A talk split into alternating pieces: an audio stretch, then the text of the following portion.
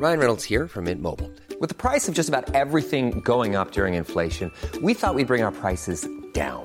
So to help us, we brought in a reverse auctioneer, which is apparently a thing.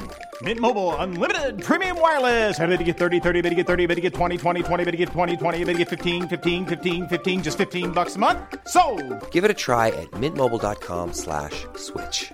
$45 upfront for three months plus taxes and fees. Promo for new customers for limited time. Unlimited more than 40 gigabytes per month. Slows. Full terms at mintmobile.com.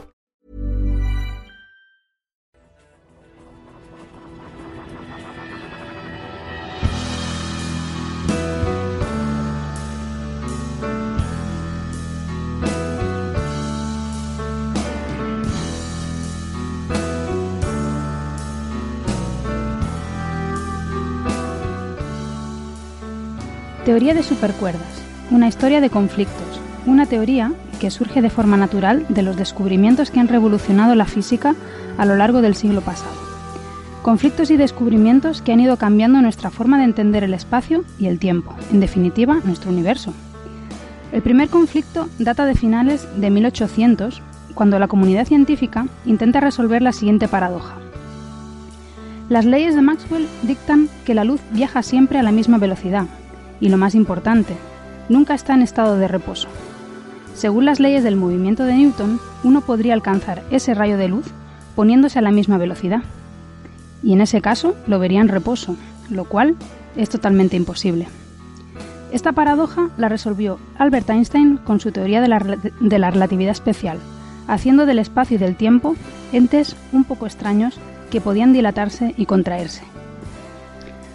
La relatividad especial dio lugar al siguiente conflicto. Postulaba que la velocidad máxima a la que se podía propagar, cualquier objeto o información era la velocidad de la luz. Pero la gravitación de Newton mostraba cómo la fuerza gravitatoria entre dos masas era de acción inmediata. Una vez más, Einstein resolvió este conflicto con su relatividad general, haciendo del universo algo mucho más exótico, ya no solo el espacio y el tiempo están influenciados por nuestro estado de movimiento, sino que el espacio el espacio-tiempo en este caso se puede curvar en respuesta a la masa y o energía. De nuevo, se repite el mismo patrón. La relatividad general resolvía un problema pero generaba otro. Mientras se consolidaba la relatividad general como marco para entender nuestro universo macroscópico, también lo hacía la física cuántica para comprender el funcionamiento del mundo subatómico.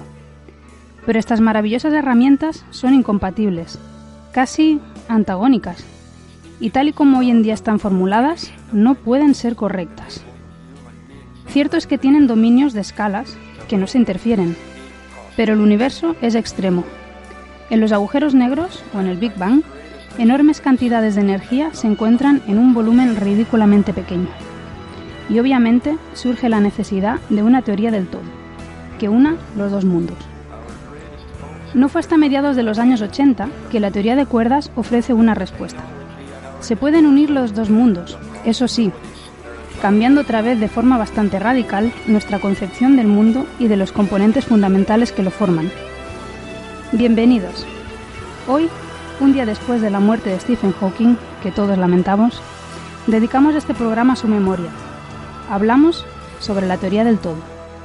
Les habla Marian Martínez y esto es Coffee Break, Señal y Ruido.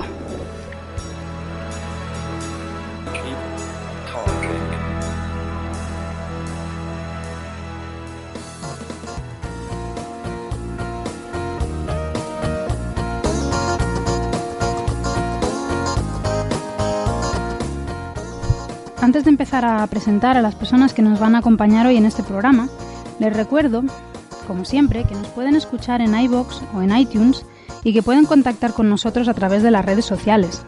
También, si nos quieren escribir algún mensaje, pueden hacerlo a la dirección oyentes@señalesruido.com. También se nos puede escuchar en varias emisoras de radio. En Canarias, en Icodendaute Radio, Radio El Día, Radio ECA y Onda Yaiza. En Madrid, en Onda Pedriza, en Aragón, en Radio Ebro y en Argentina, en la F FM 99.9 de Mar del Plata. En nuestra web señalirruido.com tienen todos los horarios y las frecuencias de estas emisoras.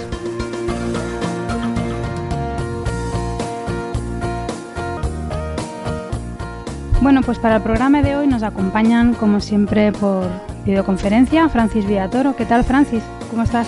Muy bien, aquí estamos. A ver si los lectores de él, esa gran revista que nos ha citado recientemente, pueden disfrutar este programa, ¿no? Que recuerden que en este programa el único sesudo voy a hacer yo.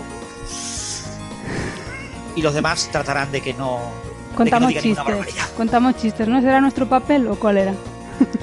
No, aclarar, aclarar, aclarar todo lo que yo diga. Ah, Si algo un lector de él no lo entiende, vosotros lo tenéis que aclarar. Vale, vale. Perfecto. Está bien saberlo. Eh, nos acompaña también Alberto Aparici. ¿Qué tal, Alberto? Hola, muy bien. Yo, mi, mi objetivo es utilizar las cuerdas únicamente para adornar bonitos vestidos. Ay, mi madre. Bueno, y aquí en, en la sala Omega nos acompaña José Delstein. ¿Qué tal, José? ¿Qué tal? ¿Cómo estás, Marian? Bien, la verdad. Y nosotros más. La verdad que te tengo que agradecer que estés aquí porque hoy, bueno, ha dado una, cha- una, una charla en el Instituto de Astrofísica.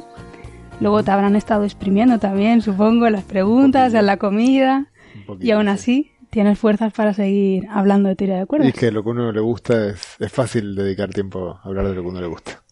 Pues, pues muchas gracias por venir. Bueno, como supongo que todos saben, porque creo que ya ha estado en algún que otro programa, él es profesor en la Universidad eh, de Santiago de Compostela, en el Departamento de Física de Partículas. Y bueno, un reconocido experto en, en teoría de cuerdas. Así que bueno, espero que nos traduzcas un poco a Francis. Este va a ser tu Bueno, papel. Voy a, voy a tratar. Estuve, estuve leyendo el fin de semana Francis Básico, traducción en Francis Básico al, al castellano, a lenguas oficiales del Estado. Trataré de hacer lo que pueda. Muy y que bien. además José es divulgador, que también tiene libros de, de divulgación sobre estas cosas. No, no, lo- no nos lo dejemos en el tintero. Exactamente, además tiene uno Sí, me lo- aquí me lo- me lo encima he de la mesa. aquí para, porque ob- obviamente yo escribo para olvidarme luego, para, para es mi modo de descarga. Descargo y ahora puedo ocupar el cerebro en otras cosas, entonces tengo que consultarlo. Madre Sí, mía. como es un podcast y los eh, oyentes no, no ven tu libro, es eh, Cuerdas y Supercuerdas de coleccionables RBA. Efectivamente, claro, yo me, me dejé engañar por el vídeo, por la videoconferencia, pero bueno. Sí, es verdad, normalmente no lo hacemos. Antes sí que nos dio una época, no sé por qué, por, por hacer streamings con vídeo, ¿te acuerdas? Pero no, ya, eso no lo solemos hacer. Así que está bien que lo, que lo comentes, Francis. Eh, bueno, pues no sé, como queráis, yo creo que entramos ya de lleno, ¿no? Porque nos queda un buen ratito para hablar sobre teoría de cuerdas. Y supongo que, bueno, pues lo más normal es empezar por qué es esa teoría, ¿no? ¿Es una teoría, Francis? Claro, esa es la gran pregunta, ¿no? El, el nombre en física muchas veces engaña, ¿no? La teoría de cuerdas no es una teoría, ¿ok? Es lo que en filosofía de las ciencias se llama un marco conceptual. La teoría newtoniana, llamada también física newtoniana, la teoría cuántica, llamada también física cuántica, la teoría relativista, llamada también física relativista, la teoría cuántica de campos, son marcos conceptuales, no son teorías.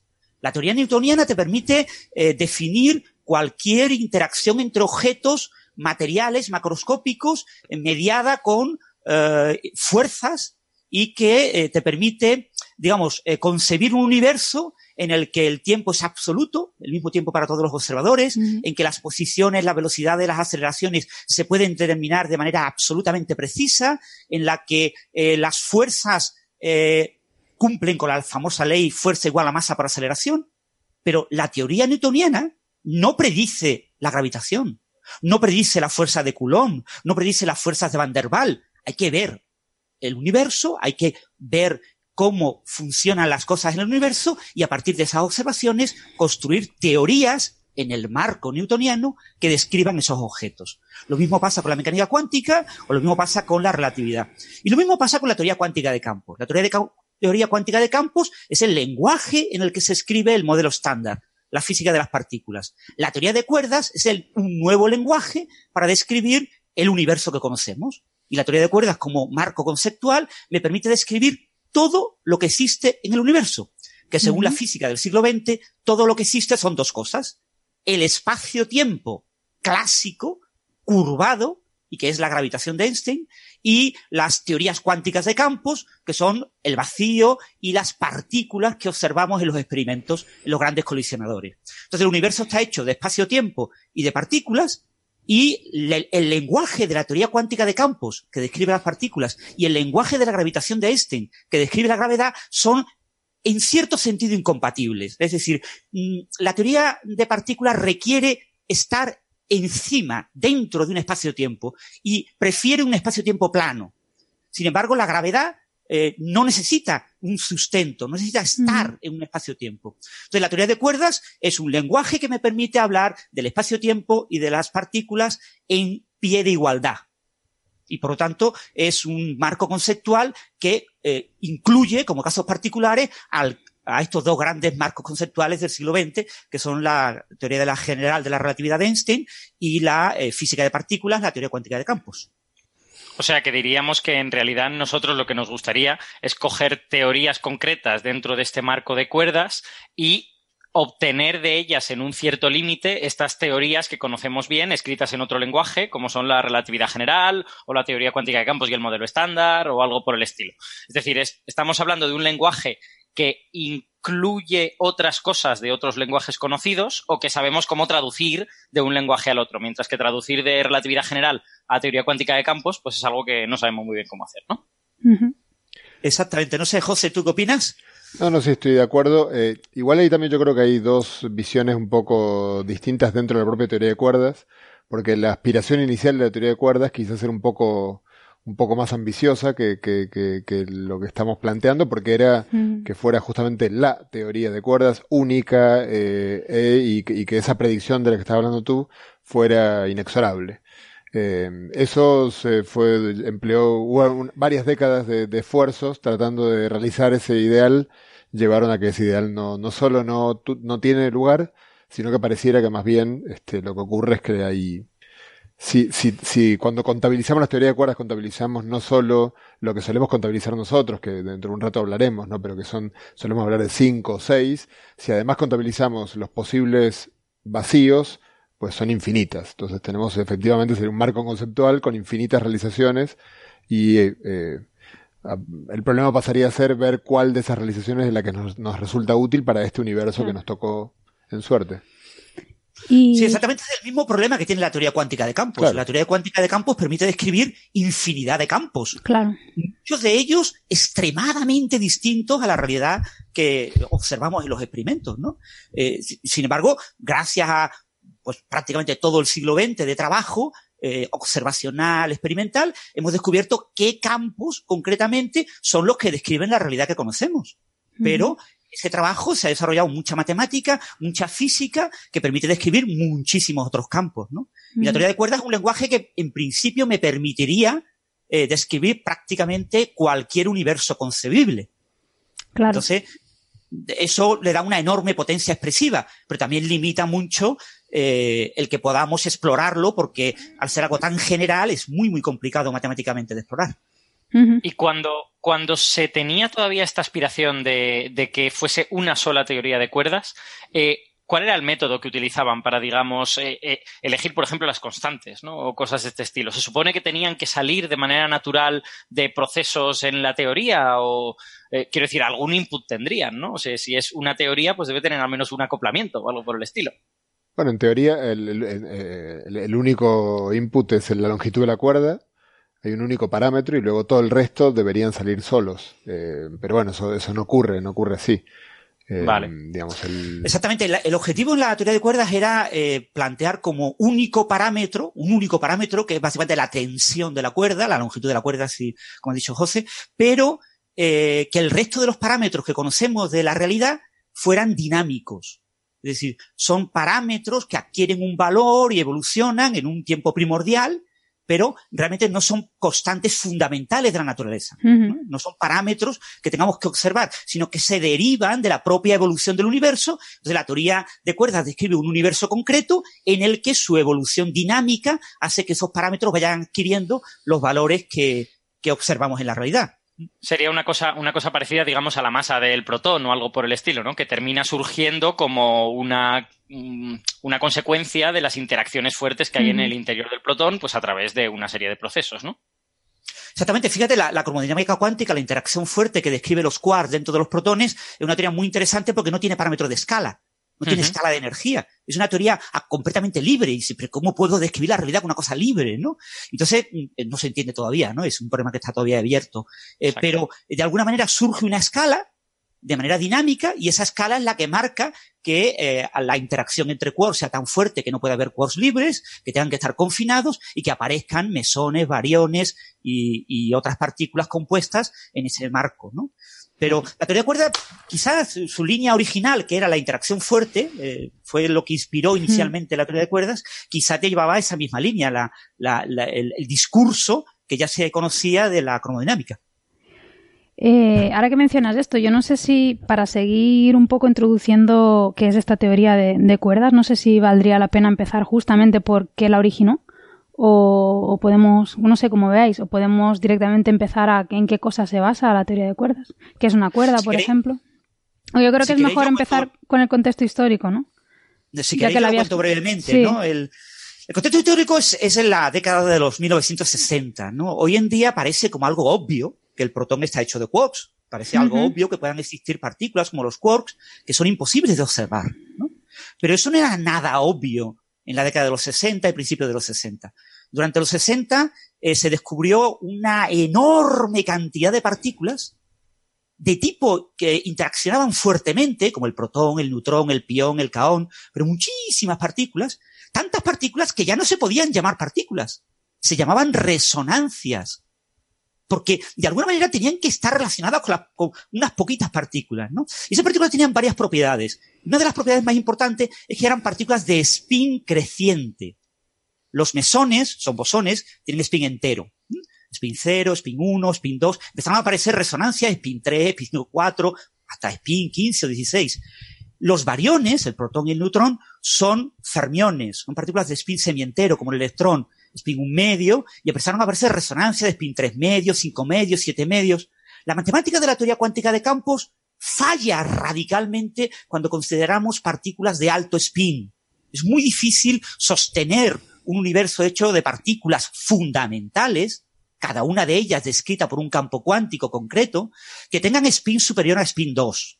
Eso es bastante difícil. ¿Por qué? Porque el, gravitón, la partícula de la gravedad, tiene spin 2, las teorías cuánticas de campo se construyen sobre un espacio-tiempo, entonces es muy difícil sostener partículas de alto spin en un espacio-tiempo descrito por eh, gravitones de spin 2. Entonces eso generaba un enorme conflicto. Tenían que ser partículas compuestas, ¿no? Entonces surgió una idea que era recurrir a olvidarte completamente de la teoría cuántica de campos. Es decir, la teoría cuántica de campos es una porquería.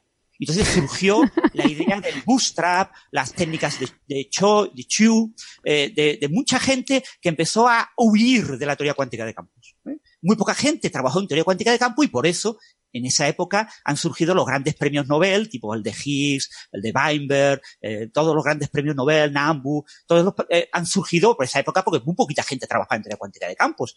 Eso no estaba de moda, ¿no? Entonces, un físico italiano, Gabriele Veneziano, descubrió eh, una manera muy sencilla de explicar unas, eh, unas relaciones entre la masa y el spin de las resonancias. La masa, el spin, un diagrama de tipo spin-masa, nos muestra que conforme las resonancias suben de spin, la masa va saltando de manera lineal. Esto es inconcebible. ¿Cómo es posible que la, el protón tiene una masa, el neutrón tiene una masa, el electrón tiene una masa, el muón tiene una masa? No hay una relación lineal entre ellas. Sin embargo, con la resonancia sí parecía que había una relación lineal. Eso introdujo Veneciano una fórmula, lo que llamaba los modelos duales, y esos modelos duales, para tratar de explicar esa fórmula de Veneciano, se introdujo la idea de la cuerda. Se podía interpretar esas partículas, sobre todo los mesones, que son bosones, se podía interpretar como vibraciones de una cuerda. Había una cuerda fundamental que vibraba y sus vibraciones están perfectamente cuantizadas, como los armónicos de una guitarra, sí. como cuando toco notas en una guitarra. Y eso introdujo eh, la eh, idea de cuerda. Más tarde se vio, claro, eso funcionaba con los mesones, que son bosones. Había que meter también a los variones. Para meter a los variones hubo que meter eh, fermiones, es decir, hubo que fermionizar las cuerdas. Eso introdujo la idea de la supersimetría. La idea de que. Entonces, Francis, en, en, ese, en ese contexto, la idea era que las los, los diversas resonancias con spin creciente eran, digamos, armónicos cada vez más altos de, de la misma cuerda, algo por el estilo. Sea, Exactamente, la cuerda como sustento, ¿no? Lo, lo fundamental eran las cuerdas Entonces la interacción fuerza era fundamentalmente la interacción eh, que hoy consideramos entre quarks. Bueno, en realidad es como si los quarks estuvieran unidos por cuerdas, ¿no? Lo que pasa es que en aquel momento no se sabía que existían los quarks. Claro. Incluso se, se, podía considerar que igual no había quarks y que esto era más fundamental que la teoría cuántica de campos tradicional, ¿no? No, no lo tenían claro. creía que existieran los quarks, ni el propio Hellman, ¿eh? Nadie se lo creía hasta que se observaron, entre comillas, de manera indirecta, muy, muy indirecta. Pero uh -huh. eh, nadie creía que existieran, eran un modelo matemático. Claro, es que además los quarks son bastante extraños de por sí, ¿no? Porque son partículas que están dentro de los bariones y los mesones, pero son inobservables, ¿no? Por este, por este confinamiento que tiene la interacción fuerte. Yo les entiendo, ¿eh? Porque decir, no, vamos a explicar esto con unas partículas que jamás vamos a poder observar, pues también tenía sus narices la cosa. Bueno, no se fueron tampoco muy, muy lejos, ¿no? No, pero de, de hecho, la Veneciano eh, eh, estudió el movimiento de, estas de estas cuerdas y no, no solo las vibraciones, sino también las eh, rotaciones de las cuerdas como un, como un todo y vio que el espectro, además el, el cálculo para ver que el espectro, el, el, espectro quiere decir la masa como función del, del spin, eh, le quedaba exactamente, digamos, lo que se observaba experimentalmente, que esas, esas líneas rectas en las cuales caían todas las partículas se llaman trayectorias de Reye, y, y, él encontró que, que, que, sale una explicación muy sencilla para eso. Siempre que hay una explicación sencilla en física, en cualquier tema, uno, uno se inclina por, por que es la correcta, ¿no? tomarse, bueno, por lo como mínimo, por de, sí. de darle un ratito más para, sí, para ser considerada, ¿no? Porque pareciera, digamos, no, no puede ser casualidad que algo tan simple salga así. Claro, la, eh, no sé si, si Francis va a decir, sino el, el, lo, lo, siguiente, lo que, lo que gatilló un poco el inicio de un camino que luego fue diversificándose, es que hubo, mm, no, no recuerdo si fueron, bueno, uno fue Saskin, pero no sé, con, hubo unas cuantas personas más que dijeron, hombre, si hay una cuerda pequeña, hay que aplicar la ley de la cuántica, hay que cuantizarla. Entonces ahí empezó el, el desmadre. Ah, todo, todo esto eran cuerdas clásicas, o Estos sea, ni siquiera se estaba haciendo teoría cuántica con ellas. No, al principio eran cuerdas clásicas. El paper de, digamos, de Veneciano son básicamente cuerdas clásicas. Eh, incluso cuerdas de un cierto, o sea, la idea de Veneciano es que las cuerdas, bueno, no sé exactamente, la verdad que históricamente es difícil a veces saber exactamente en ese momento que pensaba Veneciano, pero, mm. pero en principio si uno, si uno hace un poco de, de análisis este, ahistórico, usando un poquitito de información posterior, eh, la idea es que la cuerda tenga un cierto espesor, o sea, una cuerda que tenga un espesor que tiene que tener que ver con las escalas de estas partículas, con las energías involucradas, etc. Eh, la idea de la cuerda sin espesor, que es la que vamos a abordar en un, en un minuto, es una idea, es un salto en abstracción que yo diría que a priori es, eh, bueno, esto se parece tanto a esto otro que hagámoslo a ver qué pasa, en principio. Sí. Sí, la verdad, la verdad es que, hombre, es muy sorprendente, ¿no? Que tú tienes una serie de partículas con una serie de propiedades y que de verdad, modelizándolas con una cuerda, la cosa te salga. Yo, yo no, yo no he hecho QCD nunca, pero sí conozco a gente que hace QCD y que dice, bueno, este modelo con cuerdas funcionó para los mesones, por lo tanto, algo debe de haber en QCD que se relaciona de alguna manera con esto, ¿no? Eh, aunque todavía no lo, no lo entendamos del todo bien. Bueno, bueno eso lo, lo, lo, aclaró mucho Ethoff, ¿no? Ethoff en 1974 eh, descubrió que en cierto límite eh, la cromodinámica cuántica, lo, el campo eh, de gluones, el campo que une dos quarks entre sí, eh, es muy intenso y forma como una cuerda. Son la, las cuerdas en, fuertes. Entonces eso se entendió bastante bien, ¿no? Y más tarde, no con, con eh, trabajos posteriores, que de hecho Polchinski fue uno de los padres de la idea posterior, que es poner una, una, una decerobrana y unir tres cuerdas para formar un barión, pero ya había este tipo de vértices en la década de los 70 en los que se podían también entender los bariones como tres cuerdas unidas eh, por un vértice común a las tres. Ahí, ahí creo que con la de Cervanana me sentí que mi labor de censor y de traductor, bueno, no, no sé si, si este es el mejor momento para hablar de... Olvídenlo, eh, queridos oyentes, de momento las de Branas... Eh, Lo dejamos para el final. Sí, vendrán más adelante. Sí, para más adelante. Eh, pues bueno, no vale, sé. Entonces, ya, no, estamos, ya estamos en la parte en la que tenemos estos modelos que te explican los, los mesones y tal, eh, pero entonces resulta que llega a QCD. Entonces resulta que llega la teoría de Gell-Mann, que se descubren pruebas indirectas de la existencia de los quarks, y yo creo que estas ideas mmm, pasan como a un segundo plano, ¿no? De repente la gente se da cuenta de que QCD con tres colores funciona fantásticamente bien, y estas ideas pasan a un segundo plano hasta que se vuelven a recuperar un poco porque se encuentra en la teoría de la, de la cuerda bosónica excitaciones que tienen spin 2. Y uh -huh. entonces cambia un poco el foco y dejas de pensar en interacción fuerte y empiezas a pensar en, ostras, spin 2 es el spin que debería tener una hipotética partícula que representara ondas gravitacionales porque las ondas gravitacionales tienen, tienen ese momento angular. Entonces, a lo mejor esta excitación te puede representar gravitones y cambia el foco de pensar en interacción fuerte a pensar en y si podemos hacer gravedad con todo este framework que, hemos estado, con todo este marco que hemos estado eh, trabajando para, hacer interacción fuerte. Claro, es que se, se la conoce hasta, bueno, se la conoce para la gente que no es experta, ¿no? Como yo, eh, y es más, y es física, se la conoce como la, teoría que ha intentado reconciliar la física cuántica y la gravedad, ¿no? Pero realmente el, el origen histórico, pues no, no tiene nada que ver, ¿no? Eh, bueno, eso demuestra que siempre es interesante estudiar cosas, ¿no? Porque nunca sabes por dónde te van a salir. Exactamente. esto se hizo para una cosa y, ahora se está, se está desarrollando. Exactamente, el potencial ha resultado ser otro, ¿no?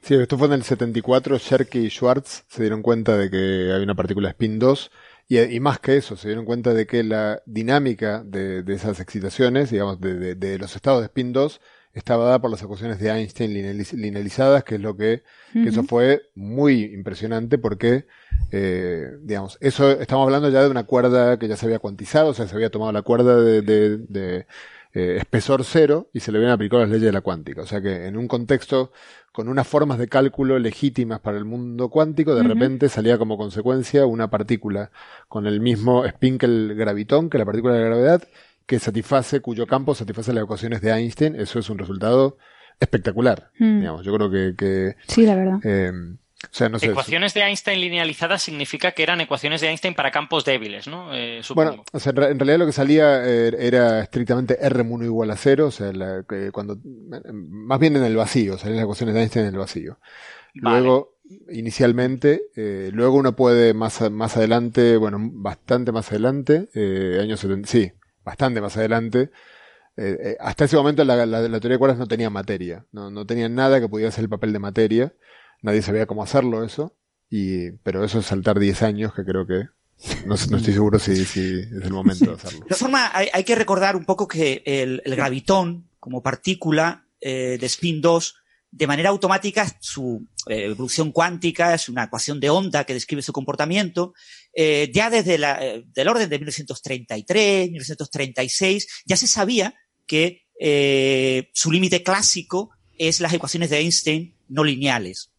Eh, hay un libro de Feynman, por ejemplo, que creo que es de 1956 o así, que lo detalla con sus diagramitas y lo detalla muy bien, como solamente diciendo, imaginemos que quiero estudiar la teoría de un gravitón, es decir, de una partícula de spin 2, eh, y que sigue las ecuaciones eh, normales, de, creo que son las ecuaciones de Proca, eh, Pauli o algo así, eh, para una partícula de este tipo, ¿qué me sale? Y te sale como límite clásico la gravitación de Einstein, ¿no? Entonces realmente solo tienes que eh, justificar que te salga el spin 2. Y la teoría de cuerdas original, como te salía una torre de eh, partículas de spin creciente, obviamente aparecía spin 2.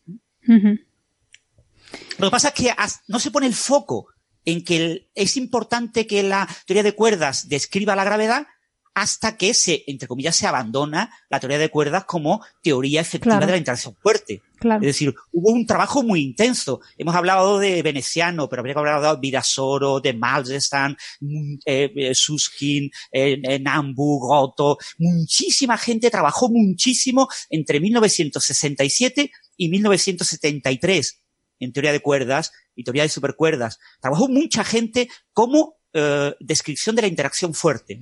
Pero claro, cuando se ve que no va a funcionar y que funciona de escándalo la mecánica cuántica gracias a la libertad sintótica, eh, pues obviamente eh, se abandona esa teoría y solo unos pocos, como Sker y, y y, el japonés John eh, continúan trabajando en la teoría y son los que rescatan la teoría como lo que estaba de moda en 1974. 1974 es el momento en el que se supone que en 1973 ya tenemos el modelo estándar en su situación actual. Entonces, en 1974 aparecen las teorías de gran unificación, aparece la supersimetría en teoría cuántica de campos, aparece la idea de que hay que rescatar la gravedad y, quizás combinarla con la supersimetría. O sea, aparecen muchas ideas y entre esas ideas, digamos entre comillas, en la dirección hacia una teoría de todo, eh, una de ellas es la teoría de cuerdas. Está bien, está bien saberlo. La verdad que parece como un poco eso, ¿no? Que fue un poco el decir, bueno, ya que hemos estado trabajando tanto tiempo en esto, vamos a ver si lo reciclamos en algo, ¿no? Pero hay muy Eh, poquita gente trabajando en este tema. Este tema realmente explota en 1984, ¿eh? Eh, cuando se Mm. descubre que no hay anomalías en esta teoría. Pero ese momento es una cosa que trabajan dos o tres personas que, bueno, dicen, yo aprendí a hacer esto y, bueno, voy a seguir haciendo esto. Sí, claro. Y, y tienen problemas para encontrar puestos académicos, tienen una vida muy difícil. El que sigue siendo cuerdista entre 1973 y 1983, los pocos cuerdistas tuvieron bastantes problemas para encontrar plaza y tuvieron que estar haciendo un recorrido postdoc, que hoy en día es muy habitual en todos los jóvenes, pero que en aquella época, para un joven muy, muy bueno, no era algo habitual. No era lo habitual. Tengamos en cuenta que la pre- en ese momento la teoría de, cu- de esa teoría de cuerdas predecía 26 dimensiones espaciotemporales, eso era un tema complicado de manejar, a pesar de que eso eh, es muy linda la historia de la física, por ahí co- hay ideas que Sí. hay caminos eh, abandonados que luego re- re- retoman su sentido, cuando inicialmente me imagino que habrá habido una gran desazón ante ese resultado, hasta que alguien se acordó de los papers de Kaluza y Klein, Sí. de varias décadas anteriores, diciendo esas dimensiones adicionales pueden ser, pueden jugar a nuestro favor, porque nadie dijo que, digamos, uno puede muy fácilmente interpretar que las simetrías de las teorías, lo, lo que se llaman las simetrías del modelo estándar, de estas, eh, no sé si, lo- si, si esto es una, un palabro en este, en el contexto No de este te programa, preocupes. pero bueno, uno tiene un- eh, una serie de transformaciones decir, que uno define de simetría, que son las que definen el modelo estándar, y uno puede interpretar que esas transformaciones son abstractas o que corresponden a rotaciones en alguna esfera abstracta, o luego decir, oye, y si esa esfera es abstracta, me la imagino que en cada punto de mi espacio-tiempo, me imagino esa esfera pegada al punto, por lo tanto hay más dimensiones que están formando una esfera en cada punto del espacio. Entonces, no, no, no, no era tan descabellada la idea. Al principio sí, pero luego la gente dijo, oye, no está tan mal las 26 dimensiones. Quizás son demasiadas, y además, bueno, faltaba la materia, o sea que claramente no estaba Sí, sí, sí. la última palabra dicha, pero, digamos, eh, creo que fue Feynman por aquella época que dijo, cuando le preguntaron qué opinaba de la teoría de cuerdas, dijo que para algo se había inventado el cesto de basura. eh, y, y se refería específicamente a eso. Decía, si uno hace una teoría cuya primera predicción es eh, un número de dimensiones que no coincide con el espacio en el que vive, pues tira, la- se dedica a otra cosa. Pero bueno, yo creo que, que ese, o sea, Feynman mismo advirtió en esa misma entrevista que no se lo tomara muy en serio porque ya estaba muy mayor y que la gente muy mayor es muy conservadora y que no. Y bueno, yo creo que tenía razón en lo en esto último. Sí, sí, sí. Una, pregunta, ahora que ya lo has mencionado. Eh, ¿Cómo salen las 26 dimensiones como una predicción de la teoría? ¿Es porque, eh, quiero decir, pues, desde luego no la metieron a mano porque les pareciera interesante, les debió No, de salir. pues, ¿Qué les forzó a irse a 26 dimensiones? Bueno, hay, no sé si Francis lo veo ahí. Bueno, Bueno, hay, hay una, eh, cuando uno describe una, una cuerda, en general, en, eh, imaginemos a nivel clásico, uno, una cuerda, cuando se mueve, describe una superficie que es lo que se llama la hoja de mundo. Eh, digamos, si me imagino dibujada la cuerda en el espacio-tiempo. Uno, y, si uno tiene una partícula, empecemos por la partícula. La línea de mundo de una partícula, si, si yo veo todo el recorrido de una partícula, me queda una curva en el espacio-tiempo. Esa curva yo la puedo parametrizar como me dé la gana a mí. O por decirlo de alguna manera, el reloj con el cual me imagino que yo voy recorriendo esa curva, yo elijo cuándo empieza y a qué ritmo va, y la curva va a ser la misma. Entonces con la cuerda pasa algo parecido, pero hay un doble reloj, por así decirlo, un reloj y una regla. Porque la- en la dirección de la cuerda y en la dirección del tiempo. Bueno, lo que ocurre con la cuerda es que cuando la cuantizas, eh, pierdes. eh, en, la teoría cuántica pareciera que has perdido eso. O sea, que en la teoría cuántica aparece una, anomalía, que es una, simetría clásica que se rompe, pero hay, anomalías y anomalías. Hay anomalías que, son eh, reales, físicas y muy saludables, que tienen consecuencias experimentales que han sido comprobadas, y anomalías que hacen que la teoría directamente no tenga sentido. Por ejemplo, la, la- si, si la simetría del, del, del modelo estándar, la simetría, lo que se llama la simetría Gauge del modelo estándar del que yo hablaba hace un rato, eh, tuviera anomalías, directamente la prueba de renom- renormalización de, de Toft eh, sería falsa y incluso eh, vamos al electromagnetismo, algo más familiar para, el oyente. El electromagnetismo, si tuviera anomalías, la simetría electromagnética, eh, directamente habría algo que es lo que eh, el campo electromagnético es transverso a la dirección de movimiento, pero en realidad si uno mira la teoría, la teoría tiene un- una, vibración en la dirección longitudinal, pero esa vibración no es física, por así decirlo. La simetría de la teoría permite eliminarla. Si la cuántica elimina la simetría, elimina el mecanismo por el cual elimino esta, esta, esta onda longitudinal, perdón por el abuso de, eliminaciones. Y eso invalida la teoría completamente, porque esos modos longitudinales tienen energía negativa, tienen una serie de problemas muy graves. Entonces, hay anomalías inadmisibles y hay anomalías, o sea, que te dicen que la teoría está mal, y anomalías que te dicen que la teoría tiene fenómenos interesantes. Esta anomalía que estoy diciendo de la teoría de cuerdas dice que la teoría está mal, si la tienes. Bueno, este aquí cuando en General, en general, yo creo que cuando tú construyes una teoría basándote en unas ciertas normas y las anomalías te rompen esas normas, básicamente la anomalía te dice que la teoría es contradictoria, ¿no? De alguna manera. Depende, depende. O sea, depende un poco. Como norma más o menos general, si, si tienes simetrías, lo que se llama simetrías globales, que valen para toda la teoría en todos los puntos de espacio-tiempo al mismo tiempo, las anomalías no son problemáticas. Las anomalías de simetrías locales suelen ser problemáticas. No sé si lo son siempre, pero suelen ser.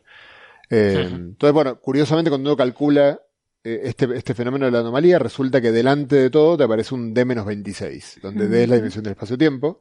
O sea que si pones D igual a, puedes decir, o la, la teoría de cuerdas la tiro a la basura, o pongo D igual a 26 y la teoría no tiene ningún problema, ninguna anomalía de este tipo. Sí. De, hecho, de hecho, eso es algo curioso de la teoría de cuerdas que he aprendido esta semana, ¿no? Que no supiera de entrada. Y es que, claro, cuando uno piensa en relatividad general y que tiene cuatro dimensiones, que son las que percibimos, ¿no? Realmente esas cuatro dimensiones se imponen para, para hacer la teoría, ¿no? Claro, por supuesto. En cambio, en teoría de cuerdas es una cosa realmente distinta, ¿no? O sea, la teoría solo solo la puedes construir en un espacio de 26 dimensiones. No, no es que tú digas, no, mira, es que me interesa tener 26 para tener más grados de libertad o para, no sé, sino que solamente te funciona en ese espacio, ¿no? Es algo que me resultó bastante, bastante curioso, ¿no?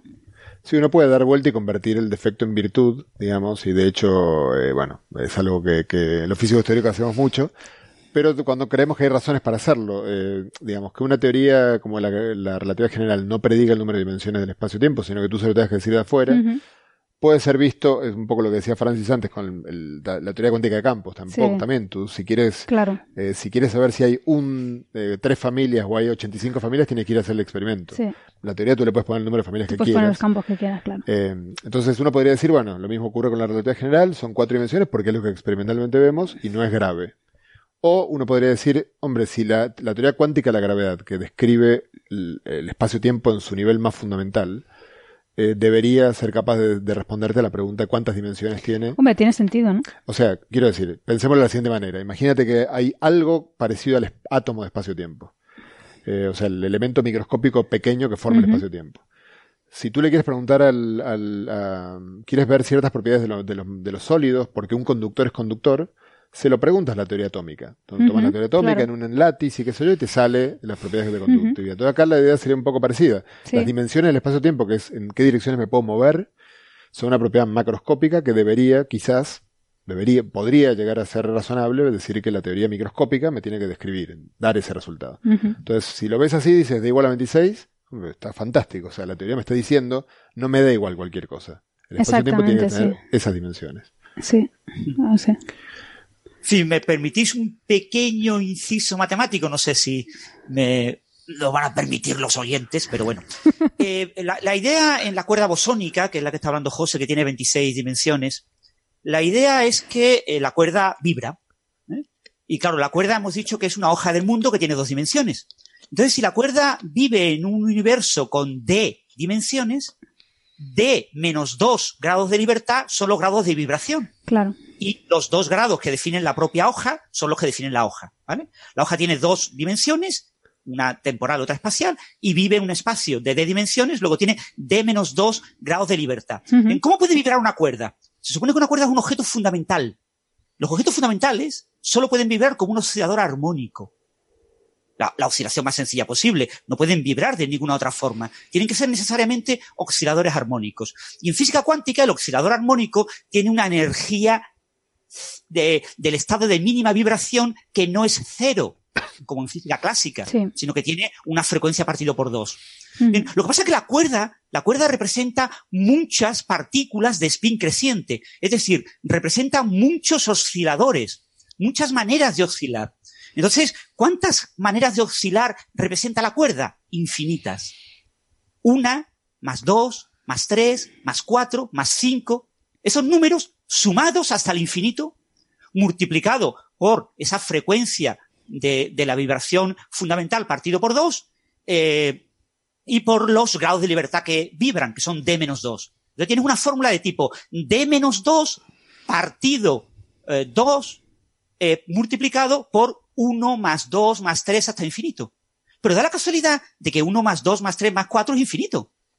Pero se puede regularizar ese número. Es algo famoso que habrán oído algunos oyentes, ¿no? Ese número, la suma de todos los números enteros, se puede hacer igual a menos 1 partido 12 por un procedimiento que utiliza la función z de Riemann, un proceso de regularización de ese tipo de sumas. Y cuando tú regularizas, el resultado es 1 partido 12. Lo que quiere decir que tú tienes una fórmula que te dice que las frecuencias de vibración de la cuerda son la dimensión menos 2 partido 24. Dimensión menos 2 partido 24, eso pues se convierte en cero, tienes que eliminar esa contribución de todas esas vibraciones en el estado fundamental para decir, el estado fundamental de la cuerda es como el de una partícula, digamos el estado que menos vibra, el que no vibra. Luego tiene que ser la dimensión 26, para que 26 menos 2 dividido entre 24, pues me dé la vibración correspondiente. Entonces, eso te instancia la dimensión del espacio-tiempo. Además, por supuesto, lo que comentaba José de la anomalía, ¿no? La teoría de cuerdas en la hoja del mundo es lo que se llama una teoría cuántica de campos conforme. Es decir, eh, eh, la, la, la, parte, la dimensión de la hoja que es temporal y la dimensión que es espacial cumplen con una versión, digamos, relativista. Hay causalidad, hay ángulos. Esos ángulos, esos conos de luz, que recordarán muchos oyentes de la teoría de la relatividad, pues aparecen en la hoja del mundo y eso obliga a que la teoría sea conforme, que cualquier cosa que yo haga en la teoría preserve la, esos, ángulos. Entonces, cuando yo voy a la teoría cuántica, pierdo la invarianza conforme. Aparece una anomalía. La invarianza conforme se destruye. Pero claro, si yo pierdo la anomalía, perdón, pierdo la invarianza conforme, lo pierdo todo. Pierdo la causalidad. La hoja no es adecuadamente relativista, no funciona bien en, un mundo de dos dimensiones dentro de esa hoja del mundo. Entonces, eh, eh, otra manera de obtener esa dimensión de I26 es eliminar eh, esa anomalía instanciando la dimensión. En cualquier caso, José lo puede confirmar, en general se puede trabajar bien en teoría de cuerdas bosónicas con menos de 26 dimensiones. 26 dimensiones como el máximo. ¿eh? Podemos poner menos dimensiones y se puede hacer bastante física. ¿eh? Tampoco hay que forzarse a estar permanentemente en 26 dimensiones. Sí. Bueno, yo creo que nos hemos metido en demasiados conceptos que todavía ni hemos definido. Eh, mm, yo creo que, no sé si os apetece un poco entrar un poco más en detalle qué, qué es una cuerda, qué se entiende por una cuerda, porque además hemos hablado de teoría cuántica de campos sin explicar realmente qué, es un campo, cómo se entiende una partícula en el contexto de un campo, cómo sería en este caso una cuerda y cómo se relacionaría. Pues si queréis, si, queréis hago yo una introducción a cómo funcionan los campos y luego por contraposición vemos cómo funcionan las cuerdas. Vale, pues eh, bueno, de hecho los oyentes que hayan escuchado los especiales de física de partículas, pues esto ya más o menos se lo saben, porque lo hemos dicho dos o tres veces ya. Pero esencialmente en teoría cuántica de campos, que es la teoría que usamos para, para entender las partículas, el objeto fundamental no es la partícula, sino que la partícula es un objeto derivado de otra cosa que se llama campo. Y el campo es eh, bueno, el, campo es algo que viene de, antes de la física cuántica, había campos clásicos, ¿vale? Un campo en, física clásica es cualquier cosa que tiene un valor en cada punto del espacio, como por ejemplo si tú haces un mapa de las temperaturas en la habitación en la que yo estoy, pues en cada punto del espacio pones una temperatura y eso es un campo de, temperaturas, ¿no? Pero cuando, cuando pasas a teoría cuántica de campos, eh, este campo cuántico que describe las partículas es un objeto que llena todo el espacio, que no sabemos bueno, no sabemos. a la teoría no le importa de qué está hecho, en realidad. Es simplemente un objeto que sabemos que acumula energía y que puede propagar esa energía entre dos puntos del espacio-tiempo utilizando vibraciones, oscilaciones de, diversos tipos. Eh, ¿De qué está hecho el campo? Es algo a lo que la teoría no responde y de hecho no le interesa, porque el campo es solo una, una eh, herramienta para modelizar fenómenos físicos que estamos viendo, como por ejemplo partículas que se propagan de un punto a otro. Entonces, cuando ese campo propaga energía utilizando vibraciones que pueden propagarse largas distancias, que no son evanescentes ni nada de esto, nosotros identificamos esas vibraciones con partículas. O mejor dicho, lo que hacemos es esas vibraciones que se propagan a largas distancias, las cuantizamos están cuantizadas y entonces tú de esas puedes tener una, o puedes tener dos, o puedes tener tres, o puedes tener cuatro, pero no puedes tener 2,68.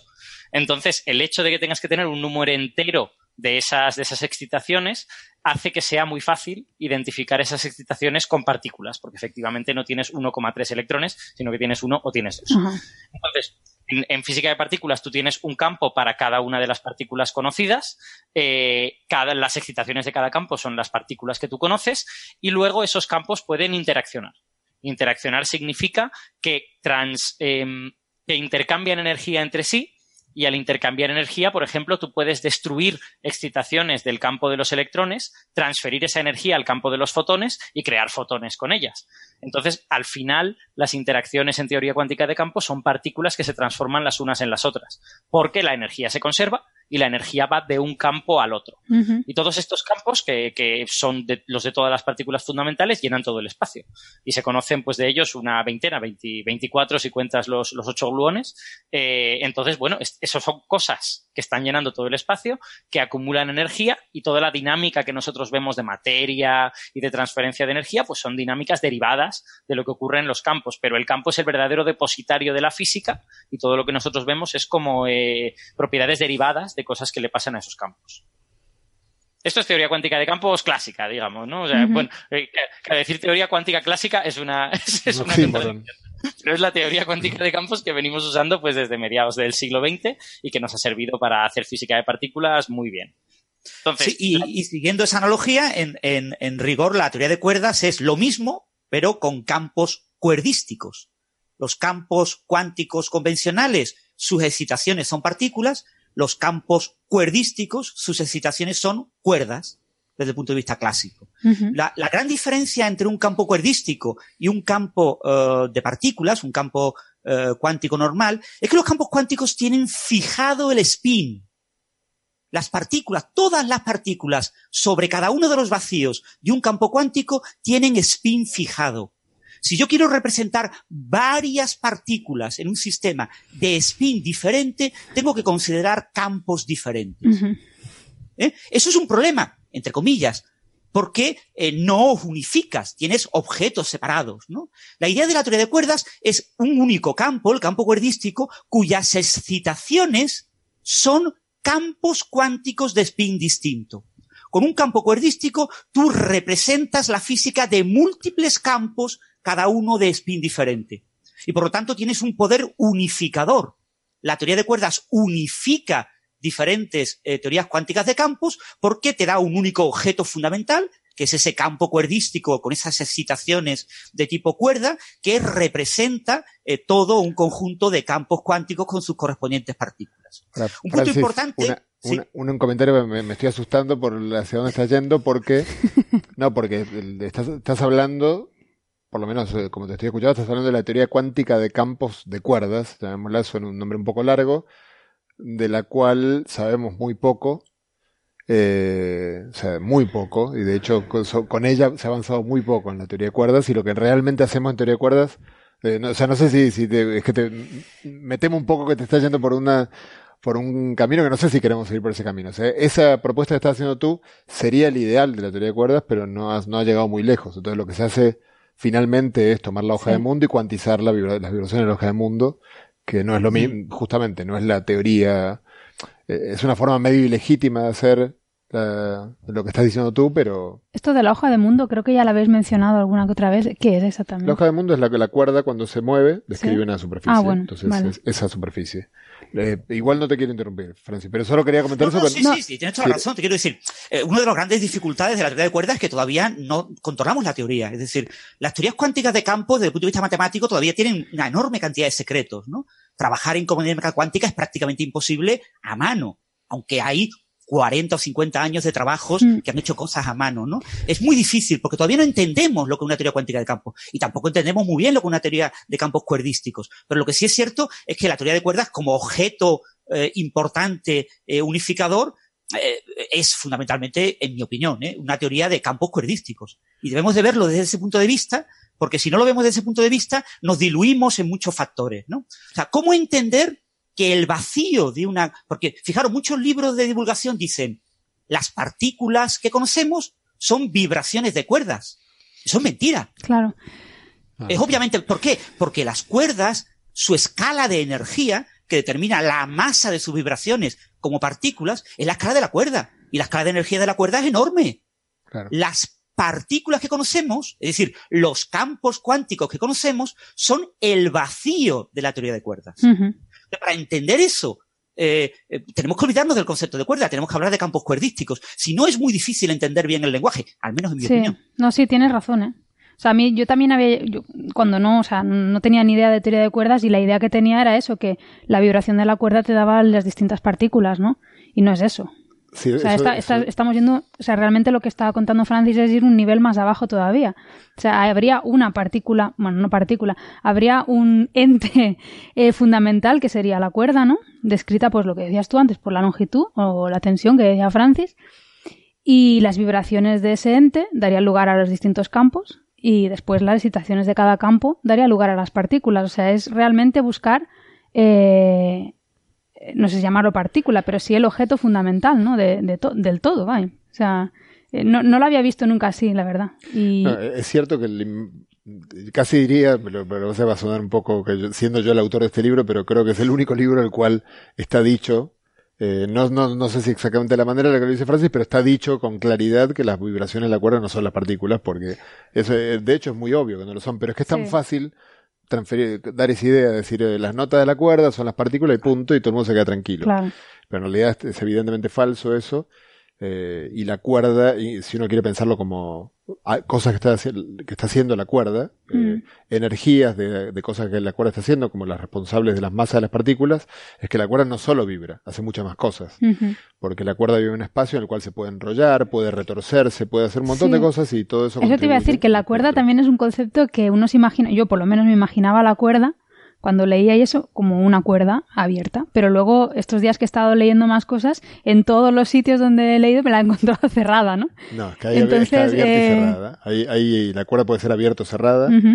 Eh, y, y es radicalmente, digamos, si, si tú agarras una cuerda abierta y la, y la cuantizas, eh, eh, de- déjame quizás, es que, es que no sé muy bien para dónde quiere Francia y no quiero tampoco sacarlo de donde que, o sea, No, no, no, no, bien, bien, continúa tú, eh, José. digo, lo que uno, lo que uno querría hacer es lo que, lo que, lo que él Sí. dice, pero ese es un tema eh, que, cuya escribir la teoría es algo que hace un tiempo, no, no sé exactamente qué año, hace mucho tiempo hizo este Witten, eh, y luego básicamente no ha pasado casi nada más. Cada tanto revive un poco, se logra un resultado nuevo, pero bueno, yo soy un gran ignorante de- del tema de lo que se llama eh, teoría de, cam- de campos de cuerdas.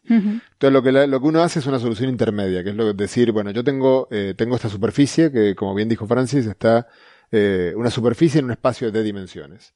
Entonces lo que hago, ¿cómo describo esa superficie? Como geométricamente uno diría la superficie está dada por todos los puntos, tengo que dar a cada punto de esa superficie las coordenadas en las D dimensiones. Entonces tengo un conjunto de coordenadas en D dimensiones que me dicen dónde está cada punto de la superficie. Ahora lo hago vibrar eso.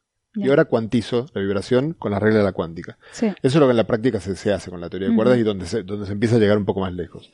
En esas vibraciones, uno encuentra, si todavía nos mantenemos en el contexto de la cuerda bosónica, uno encuentra que hay, eh, bueno, las vibraciones están, mm, eh, la diferencia de escala de energía está dada por la longitud de la cuerda o por la tensión, que es altísima, por lo tanto, en principio, las únicas que son fiables para que tengan que ver algo que ver con, la- con las partículas que vemos en los aceleradores son las de, las de energía cero.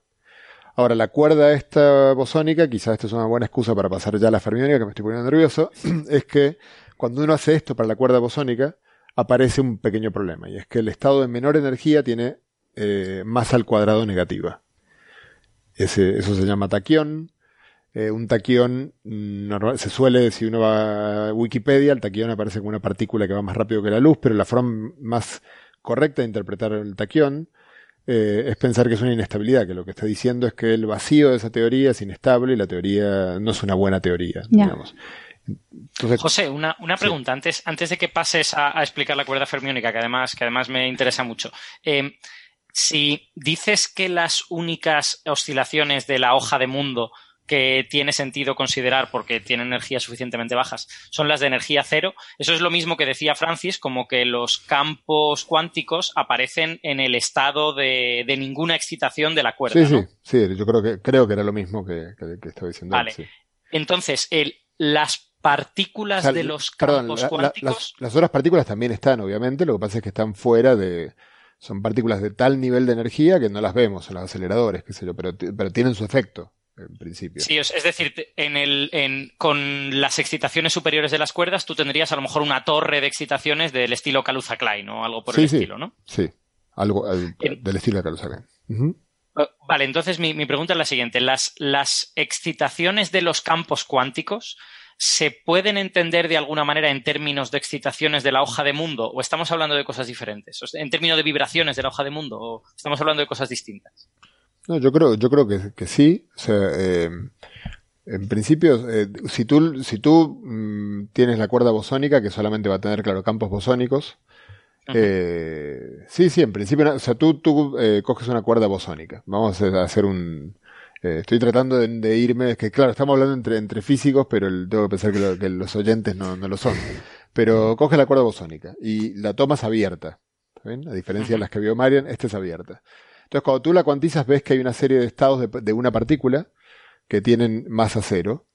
Y esos estados de una partícula ves que, por ejemplo, eh, eh, corresponden, si tú estudias luego las propiedades de transformación que tienen frente al grupo de simetrías globales de rotaciones y que sea del espacio en el que vive la cuerda, ves que se comportan como un algo que es eh, que, sería un tendría spin 1 en el espacio de tres dimensiones. Entonces concluye y luego las cuentas y ves que son exactamente los modos de, de, los grados de libertad de un eh, campo de spin 1 más, sin masa en D dimensiones. Entonces dices, oh, mira, la cuerda tiene, entre sus ingredientes, tiene este campo.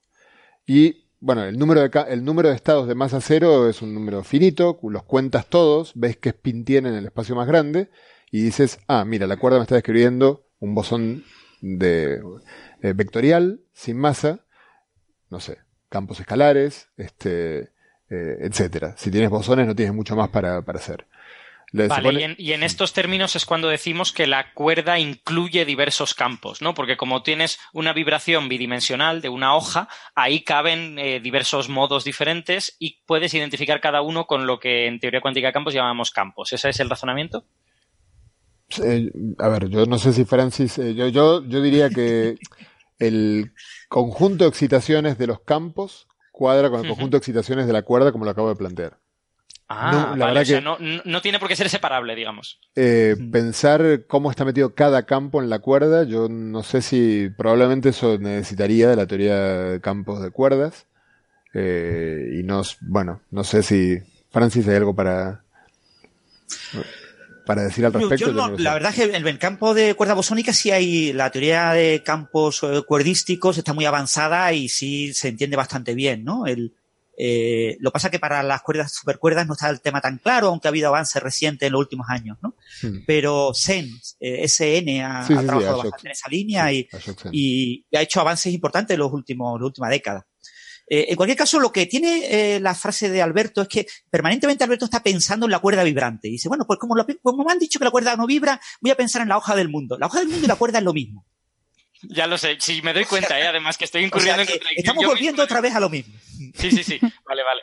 ¿Vale? O sea, eh, hay que pensar que es un objeto de otro tipo, un objeto de otro tipo cuyas vibraciones son campos cuánticos. Entonces, dices, es que yo no entiendo lo que es un campo cuántico, ¿vale? Pues menos vas a entender lo que es un campo que vibra generando campos cuanticos. pero, es un objeto más fundamental. Pero cuando uno quiere compararlo con los con campos cuánticos, eh, no, no, yo no quería entrar en esto porque mm, me temo que sea imposible decirlo de modo que que un oyente lo entienda, pero cuando uno escribe cada punto, cada punto de la cuerda, ¿no? que está caracterizado por dos numeritos que me dicen, en, en, porque la cuerda es unidimensional, pero se mueve en el tiempo. Pero luego está embebido en un espacio de dimensiones. Por lo tanto, yo tengo un objeto que tiene un índice que va desde 1 hasta D, que me dice las coordenadas en el, en el ambiente donde está la cuerda, que depende de dos parámetros. Eso es lo que técnicamente uno llama una teoría cuántica de campos de dos dimensiones. Entonces, mm. estrictamente, así como lo estamos, eh, como, como lo estoy mencionando yo, la teoría de cuerdas se formula como una teoría cuántica de campos en dos dimensiones. Eh, la forma presuntamente correcta y rigurosa y de hacerla y debería ser una teoría cuántica de campos de cuerdas. Pero lo que se hace es una teoría cuántica de campos en dos dimensiones, que se supone que es la teoría cuántica de campos de la hoja de mundo, por así decirlo. Mm. Si eso en teoría cuántica de campos, no sé si los oyentes habrán oído alguna vez hablar del tema de la primera cuantización y de la segunda cuantización. Eso es algo que habría que En teoría cuántica de campos, lo que está comentando eh, José es ver la teoría de cuerdas desde la primera cuantización. Y lo que yo comento de la teoría cuántica de campos cuerdísticos es verlo desde el punto de vista de la segunda cuantización. En cualquier caso, son puntos de vista en principio equivalentes, ¿no? Lo que pasa es que desde el punto de vista conceptual a mí me resulta más fácil uno de ellos puntos de vista y quizás a José le resulta más fácil el otro o, o, o cree que para los oyentes es más fácil de entender. Eh, en cualquier caso, lo, lo importante de lo que acaba de decir José del tema de los o un poco por también yo aclararme las ideas, porque yo ya te digo, de, de, cosas de estas de teoría cuántica de campos no, no he estudiado en la carrera. O sea, la primera cuantización entiendo que es cuantizar cuando tú tienes una interacción partícula eh, con el campo. Entiendo que cuantizas la parte de la partícula o algo así y dejas un campo. Sí, comenta. La primera cuantización es hablar de partículas. Tú hablas de partículas, tengo interacciones de partículas, partículas que vibran, que interaccionan, partículas, partículas, partículas. Primera cuantización. Segunda cuantización, campos. Campos cuánticos que interaccionan. Entonces, cuando yo interacciono campos cuánticos, el concepto de partícula es accesorio. Es inútil. Eh, tengo que introducir cosas tan, tan exotéricas como el concepto de partícula virtual. Pero si las partículas virtuales no son partículas y son completamente no locales, eh, eh, la, la, la, primera cuantización tengo enormes problemas para hablar, hacer cuántica de verdad. Porque la cuántica es absolutamente terrible. ¿Cómo dos partículas colocadas a una distancia más grande que la velocidad de la luz no puede comunicar información entre ellas eh, están entrelazadas? Eso en primera cuantización dices, pues es así. Hipótesis no fingo. Es así. Pero en segunda cuantización lo ves como algo natural. Es que estamos hablando de un campo, ¿vale? Es que está ahí el campo. Entonces, eh, hablar de campos es segunda cuantización, hablar de partículas es primera cuantización. En segunda cuantización tú tienes campos que tienen vacíos, partículas y muchas otras cosas, impartículas, defectos de tipo monopolo, o sea, tiene un mogollón de cantidad de cosas, ¿no? Sí, sí, sí. Y, y, lo mismo pasa en teoría de cuerdas. La teoría de cuerdas es una teoría muy rica en objetos fundamentales que no solo tiene un vacío y cuerdas, tiene muchos otros objetos, como las branas, que ahora mencionaremos, eh, eh, y muchos otros objetos, ¿no? Y muchos de los objetos de las teorías cuánticas de campo, instantones, monopolos, tiene cantidad de objetos, ¿no? Entonces, eh, en la primera cotización uno se centra en trabajar con los objetitos, ¿no? Tengo dos partículas que chocan como bolitas, interaccionan y veo ahí mis diagramas de Feynman y me imagino que los diagramas de Feynman representan choquecitos de partículas, ¿no? Qué bonito, ¿no? Van chocando, van cambiándose unas a otras de identidad, pero en realidad, cuando lo ve uno en segunda cuantización, son campos que interaccionan, son ondas en los campos que van interaccionando. Eh, en ciertas regiones de interacción no está bien definido el concepto de partícula. Entonces, la región de interacción eh, aparenta, si yo quiero meter el concepto de partícula, tengo que meter un número infinito de partículas en el punto de interacción. las interacciones no son puntuales o no son eh, a nivel de hoja de mundo en teoría de cuerdas. O sea, todos esos conceptos están completamente diluidos. Esa es un poco la diferencia entre primera cuantización y segunda cuantización. Segunda cuantización es teoría de campos, primera cuantización es teoría de partículas.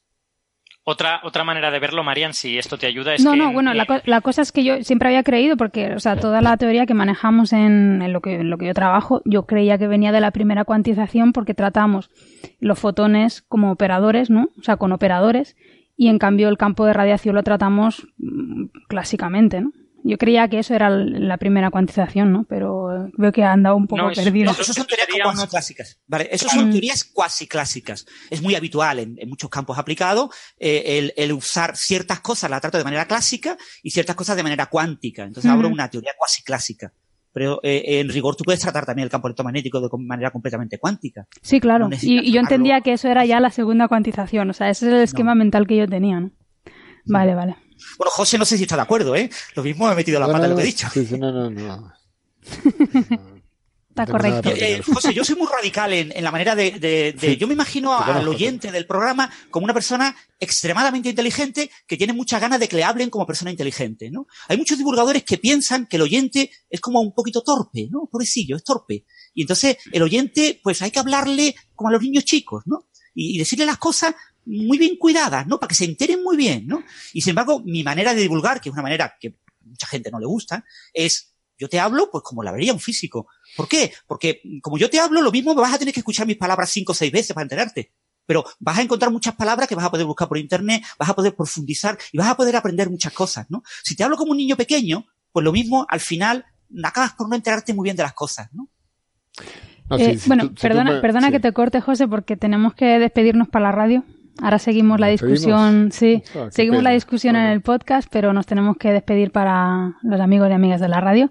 Así que, bueno, espero que os haya gustado este cachito que, que habéis oído del programa y os animo a que sigáis escuchándolo en el podcast. Venga, hasta la semana que viene. Hasta luego. Hasta luego. Hasta no os luego. con las Bueno. cuerdas.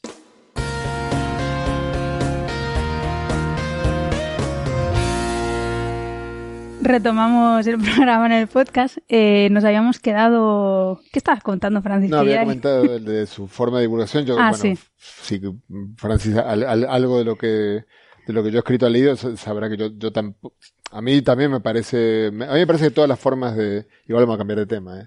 No, no, o sea, pero, sí, digo, sí, no, me parece que todas las formas de comunicar algo. la ciencia son, Sí. a mí me parecen legítimos porque hay, porque hay mucha gente y hay gente que le gusta todo, de, eh, digamos, distintas formas de que le hablen. Sí. A mí también, tampoco me gusta ser condescendiente con el, con el lector o con el, o, o quien, con quien me está escuchando. Eh, quizás con, quizás de otra manera, con otro estilo, pero no, pero también, o sea, yo, yo en eso estoy de acuerdo. A mí no me gusta, hay otra gente que lo hace, me parece también muy bien que lo haga, porque yo creo que hay mucha gente que, que sí que le gusta que se lo expliquen, este, Sí, no, yo, creo que hay foros y foros, ¿no? Supuesto, y, sí, la sí. mayor parte de la gente, queramos o no, no son físicos, ¿no? Entonces, yo creo que tiene que haber divulgación de bajo nivel. Cierto es que cuando tú la escuchas, a ver, la mayor parte de cosas que dicen son realmente incorrectas, pero llegan a la gente, ¿no? Que es lo que importa. Y, y un poco, de hecho, la, el podcast este nació de la necesidad de, de escuchar algo que tú quieras profundizar un poco más, ¿no? Porque no siempre quieres que te expliquen la las cosas como de manera tan sencilla y sin profundizar en el tema, ¿no? Eh, y bueno, el capítulo de hoy será duro, pero habrá gente que lo agradecerá, habrá gente que igual lo escuchará y no le interesará y pues no lo escuchará y punto. Pero yo creo que este tipo de divulgación se tiene que hacer, ¿no? Yo por lo menos la echaba de menos, ¿no? Déjame ser Porque- optimista y decirte que el podcast, como va, como dura en principio, es eterno. En la las futuras generaciones que tendrán la obligatoriedad de estudiar física, que obviamente algún día llegará la, la lógica, y entonces uno estudiará física y luego lo que le guste. Entonces esto será como un, el lenguaje normal de comunicación. A ver, a ver. Eh, yo ahora tenemos tengo- que yo pasar te- a las supercuerdas, ¿no? Alberto, ¿tú querías pasar ya a las supercuerdas? No, tengo, tengo dos comentarios que hacer antes de que nos vayamos a las supercuerdas. Sí. El primero sobre esto que habéis dicho de cómo hacer divulgación. Yo tengo una, una opinión que es, eh, no sé si un poco intermedia entre todo esto que habéis dicho. Yo siempre he tenido la sensación, como, como físico teórico, que me gustaba entender las cosas bien y con las ecuaciones y tal, que solo hay una manera buena de entender las cosas, que es hacerte las matemáticas, hacerte los desarrollos y hacértelo bien. Y, y incluso esa manera sabemos que está en revisión y que muy a menudo descubrimos que no estaba tan bien y la hemos sustituir por otra, ¿no? Entonces, a mí siempre me parece que hacer divulgación es mentir un poquito, ¿no? Entonces, tú lo que has de elegir es cuánto estoy dispuesto a mentir. Eh, y yo siempre trato de elegir, eh, yo si puedo elegir, elijo no mentir y contar menos. Creo que eso es óptimo. Prefiero contar una sola cosa y por lo menos eh, llevar a la gente a lo largo de los conceptos desde el principio y hasta el final y no mentirles. Eh, en ocasiones eso tampoco se puede hacer y mientes un poquitín solo, pero, pero vamos, reducir la mentira al mínimo es, es lo que a mí más me gusta. Pero por eso, porque uno tiene la elección de mentir en más en unos sitios o en otros, pues hay diversos tipos de divulgación, ¿no? Yo creo que todo está incluido con, con diversos eh, valores de los parámetros en este caso. Déjame decirlo de una manera menos, más, que- más políticamente correcta que lo de mentir. Eh, uno simplemente son, yo creo que es- a veces son simplemente los detalles. Eh, uno, que no es tanto mentir, sino uno puede incluso hacer un comentario general inicial diciendo, oye, yo lo que voy a decir no es estrictamente cierto porque hay puntos en los cuales habría pies de páginas para poner, bemoles, no todo es tal cual. Pero la verdad que todos esos puntos en los cuales el camino se convierte un poco más tortuoso son irrelevantes para lo que quiero contar. Entonces, permitidme contar lo que viene a continuación. Eh, eso a mí me parece una Creo- forma legítima Sí. de, entre comillas, mentir. Eh, Y creo, creo que en, en ese mismo espíritu hay otra cosa que está muy bien y que, y que no se hace lo suficiente. Yo creo que hay que hacerla más, que es decir cuál es el límite de lo que tú estás contando. O sea, tú puedes estar usando una cierta metáfora que llega hasta un punto y luego se rompe. Y yo creo que no está mal contárselo al público y decirle, fijaos que esto que os acabo de contar, si lo vemos de esta otra manera, no tiene ningún sentido. ¿Por qué? Porque era una metáfora que era limitada, ¿no? Claro. Yo- Y yo, creo que está bien, porque te hace ver que todos son modelos, ¿no? Eh, nosotros usamos modelos para divulgar modelos de física, ¿no? De alguna manera. Ujú. Bueno, eh, volviendo, Bueno, volviendo, al volviendo, tema, sí. volviendo al Reddit. Yo quería decirte una cosa, Marian, sobre primera cuantización. Una Sí. manera de ver primera cuantización versus segunda cuantización es funciones de onda versus campos. O sea, ecuación de Schrödinger eh, no relativista es primera cuantización, en la que tú tienes que el momento es la derivada respecto de x y necesitas una función de onda que puedas derivar. Y segunda cuantización, pues ya tienes operadores y un espacio de Hilbert y cosas de este estilo. O sea que yo siempre veo primera cuantización como funciones de onda y segunda cuantización como campos, aunque ahí hay detalles que se podrían discutir. Bueno, pero los espacios de Hilbert también están definidos en las soluciones de la ecuación de Redinger, ¿no? O sea, claro, efectivamente. Los espacios de Hilbert son conjunturales a la cuántica. ¿no? Exacto. Sí, es que, eh, estas son mm, discusiones que nos llevarían muy largo y nos desviarían, ¿no? De nuestro tema, que es hablar un poquito de teoría de cuerdas, ¿no? Y hemos hablado mucho de teoría de cuerdas. Hemos pero el venido libro aquí a hablar de teoría de cuerdas. Se titula Cuerdas y supercuerdas, porque las supercuerdas son realmente lo que hoy modernamente llamamos cuerdas. Hoy Sí. en día nadie trabaja en cuerdas bosónicas, todo el mundo trabaja en supercuerdas, ¿no? Aunque no use la palabra super, ¿no? Y las supercuerdas lo que se caracterizan es la idea de que se añade una simetría que hoy en día nos parece muy natural, pero que en su momento pues era algo bastante avanzado, que es una simetría entre estados de libertad, grados de libertad, eh, cosas fermiónicas y bosónicas, cosas con spin entero y con spin semientero. ¿eh? El electrón, por ejemplo, tiene spin semientero, spin un medio. El fotón es una partícula con spin 1. El bosón de Higgs tiene spin 0. Pues podemos relacionar eh, un número de campos, por ejemplo, cinco campos de spin eh, fermiónico, de, de spin fraccionario, con cinco campos de spin entero y hacer una correlación entre ellos. Y esto lo hace la supersimetría. Puedo hacer una o varias, ¿vale? Una teoría cuántica de campos, yo puedo eh, aplicarle diferentes supersimetrías, entonces a cada grado de libertad, a cada partícula, a cada campo bosónico, le asigno uno o varios campos fermiónicos. Esto no lo puedo hacer todo lo que yo quiera, porque cuando la sime- supersimetría se aplica eh, a eh, la gravedad, o sea, se incluye el gravitón, eh, y aparecen los gravitinos, aparecerá un gravitino por cada una de las supersimetrías que yo tenga, aparece una cosa muy curiosa, y es que aplicar una supersimetría mueve la partícula, relocaliza el campo. Si yo tengo un campo bosónico, una partícula bosónica en un cierto lugar y aplico una supersimetría, se desplaza, se traslada cuando se convierte en fermiónico. Es decir, que la supersimetría de alguna manera es una simetría del propio espacio-tiempo. El ser bosónico o fermiónico, el spin, está muy relacionado con las simetrías del propio espacio-tiempo. Entonces eso hace que eh, la supersimetría sea una cosa muy, muy potente a la hora de hacer eh, relaciones entre lo que son las teorías cuánticas de campo y la gravedad. Entonces, de manera muy natural, en cualquier teoría unificadora eh, que trate de unificar gravedad y, y campos cuánticos, es muy, muy natural que sea una teoría supersimétrica. Ujú. No es un requisito prescindible, obviamente, Pero- pero, pero- es como algo muy natural. Pero a Por eso, eh, rápidamente surgió la supersimetría en el campo de la teoría de cuerdas. Pero a ver, eso te iba a comentar. O sea, eh, yo a mí lo que me falta entender es en qué momento y por qué surge la necesidad de introducir ese, ese concepto. Eh, la, la historia, históricamente, a- a- volvamos de nuevo a los 60, ¿no? 1967, la fórmula de Veneciano, 1970, eh, Saskin, Nielsen, eh, eh, Nambu, definiendo el concepto de cuerda bosónica, que describe bien los mesones, las partículas formadas por dos quarks, dos quarks que tienen spin entero, Entero. pero claro, ¿qué pasa con los bariones? que Están formados por tres quarks y que tienen spin semientero. No son eh, excitaciones naturales de esa cuerda bosónica primitiva. Entonces lo que se hace es tratar de añadir, de alguna manera, un grado de libertad fermiónico. Las primeras opciones eran las cargas de Champatton, es decir, colocar en los extremos de las cuerdas abiertas unas cargas, es decir, ya tengo unas cargas en los extremos y esas cargas son fermiónicas, entonces la cuerda es bosónica, pero las cargas son fermiónicas, y el siguiente proceso fue decir, no, no, pero añadimos a lo largo de la longitud de la cuerda un grado de libertad fermiónico. La cuerda no solo es una cuerda como convencional, que tenemos de manera natural, sino que también tiene un grado de libertad fermiónico distribuido por toda la cuerda. Entonces, eso es la supercuerda. Y lo que se vio es que ambas opciones eran equivalentes. Entonces, lo que las cuerdas en realidad no viven en un espacio-tiempo como el nuestro, sino que viven en un superespacio. El superespacio-tiempo es un espacio que tiene, además de las coordenadas bosónicas, eh, longitud, altura, arriba, abajo, etcétera, y el tiempo, tiene unas coordenadas adicionales que son de tipo fermiónico. ¿eh? Son coordenadas que tienen el mismo comportamiento cuántico que tiene un electrón.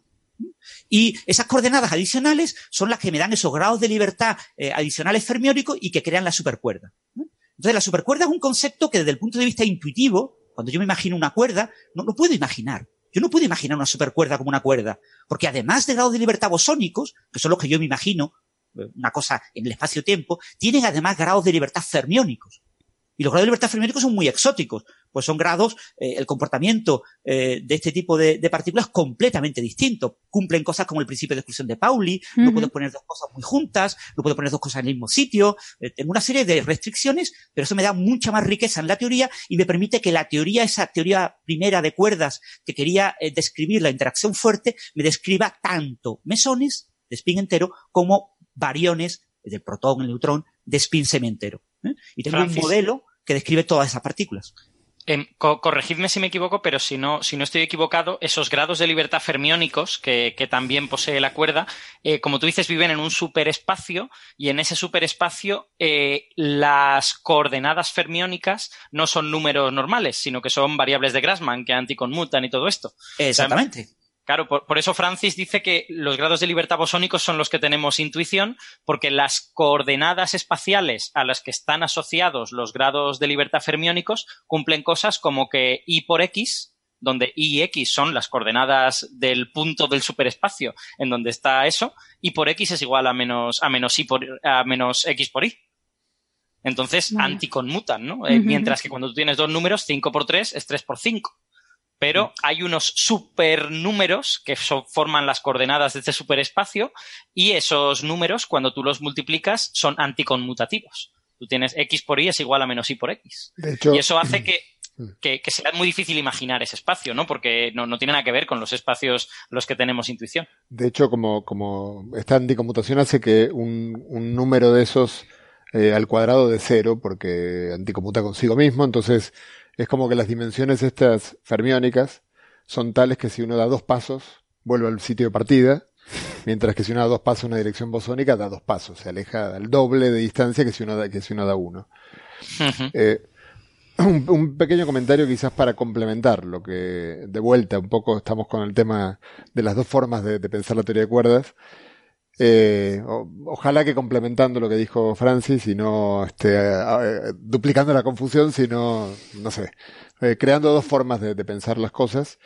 Cuando uno toma la, la, teoría, si uno toma la teoría de cuerdas bosónica como una teoría cuántica de campos en dos dimensiones, con un número de campos que corresponden, hay un número de campos es simplemente campos escalares como el de la temperatura que dijiste tú al principio, solamente que tengo tantos como dimensiones tengo en el espacio-tiempo. Y ahora digo, bueno, ¿qué más le puedo poner a la teoría? Pues esa teoría tiene el taquión famoso que dijimos que hace que la teoría esté mal. Bueno, lo siguiente que le puedo poner es en lugar de campos escalares bidimensionales, campos fermiónicos bidimensionales. Spin 0 paso spin 1 medio, que es el siguiente que tengo. Entonces es lo natural para hacer a continuación. Uh -huh. eh, si haces eso, encuentras varias cosas interesantes. Una es que el spin el, el, campo fermiónico eh, bidimensional de la hoja de mundo, ese spin no tiene nada que ver con el spin de las d dimensiones. O sea, no quiere decir que una excitación de ese campo no quiere decir que sea un fermión en las d dimensiones. Primera sorpresa o no, digamos, uno dice, ah, vale, es un fermión bidimensional, pero no d-dimensional. Pero tú cuando, luego, cuando haces la cuantización de esa teoría, ves que, bueno, te queda una serie, te queda un follón, pero ves que ese follón que te queda hay una posibilidad de eh, única de, eh, de resolverlo de modo tal que pasen varias cosas al mismo tiempo. Primera cuestión importante es que cuando tú pones el fermión, un fermión que básicamente es un fermión sin masa, en dos dimensiones, y un bosón sin masa en dos dimensiones, son supersimétricos aunque no, aunque no quieras. Es una teoría super trivial, supersimétrica trivial en dos dimensiones no es supersimétrica en D dimensiones, porque en D dimensiones en principio no tienes eh, fermiones.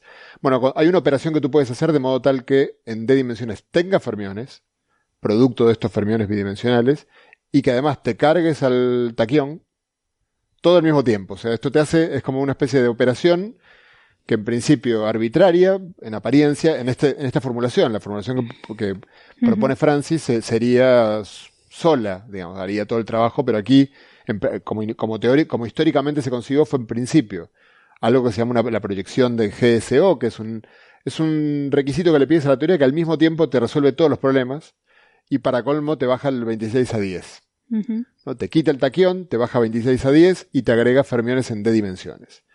Entonces, eh, claro, de 26 a 10 te sacaste encima de 16 dimensiones es un alivio tremendo, ¿no? Este, no llega hasta 4, pero ya, ya son 10, ya, ya estamos un poco más cerca de, de lo que quieres describir. Y además ahora tienes fermiones en la teoría, que sabes que tienes que tenerlos, porque el modelo estándar tiene fermiones, así que mientras no tenga fermiones, no hay ninguna manera que pueda hacer contacto con física realista. Sí, de hecho, esos 16 grados de libertad que te sobran, los conviertes en esos fermiones que aparecen en la teoría en 10 dimensiones. Sea, te aparecen como 16 eh, campos de tipo fermiónico. Sí, sí, claro. Que son los que has eh, perdido. Sí, sí, la eh, cuenta, la cuenta que dijo Francis antes la tienes que seguir haciendo, entonces ahora se hace de otra manera. Estás quitando dimensiones para agregar campos, por así decirlo, y, te quedan, este... Solamente te quedan 16 campos, como son fermiones y tienen antifermiones, hay 32. 32 campos elementales, lo que pasa es que se agrupan en parejitas, en 16 parejitas, y cada uno son fermiones.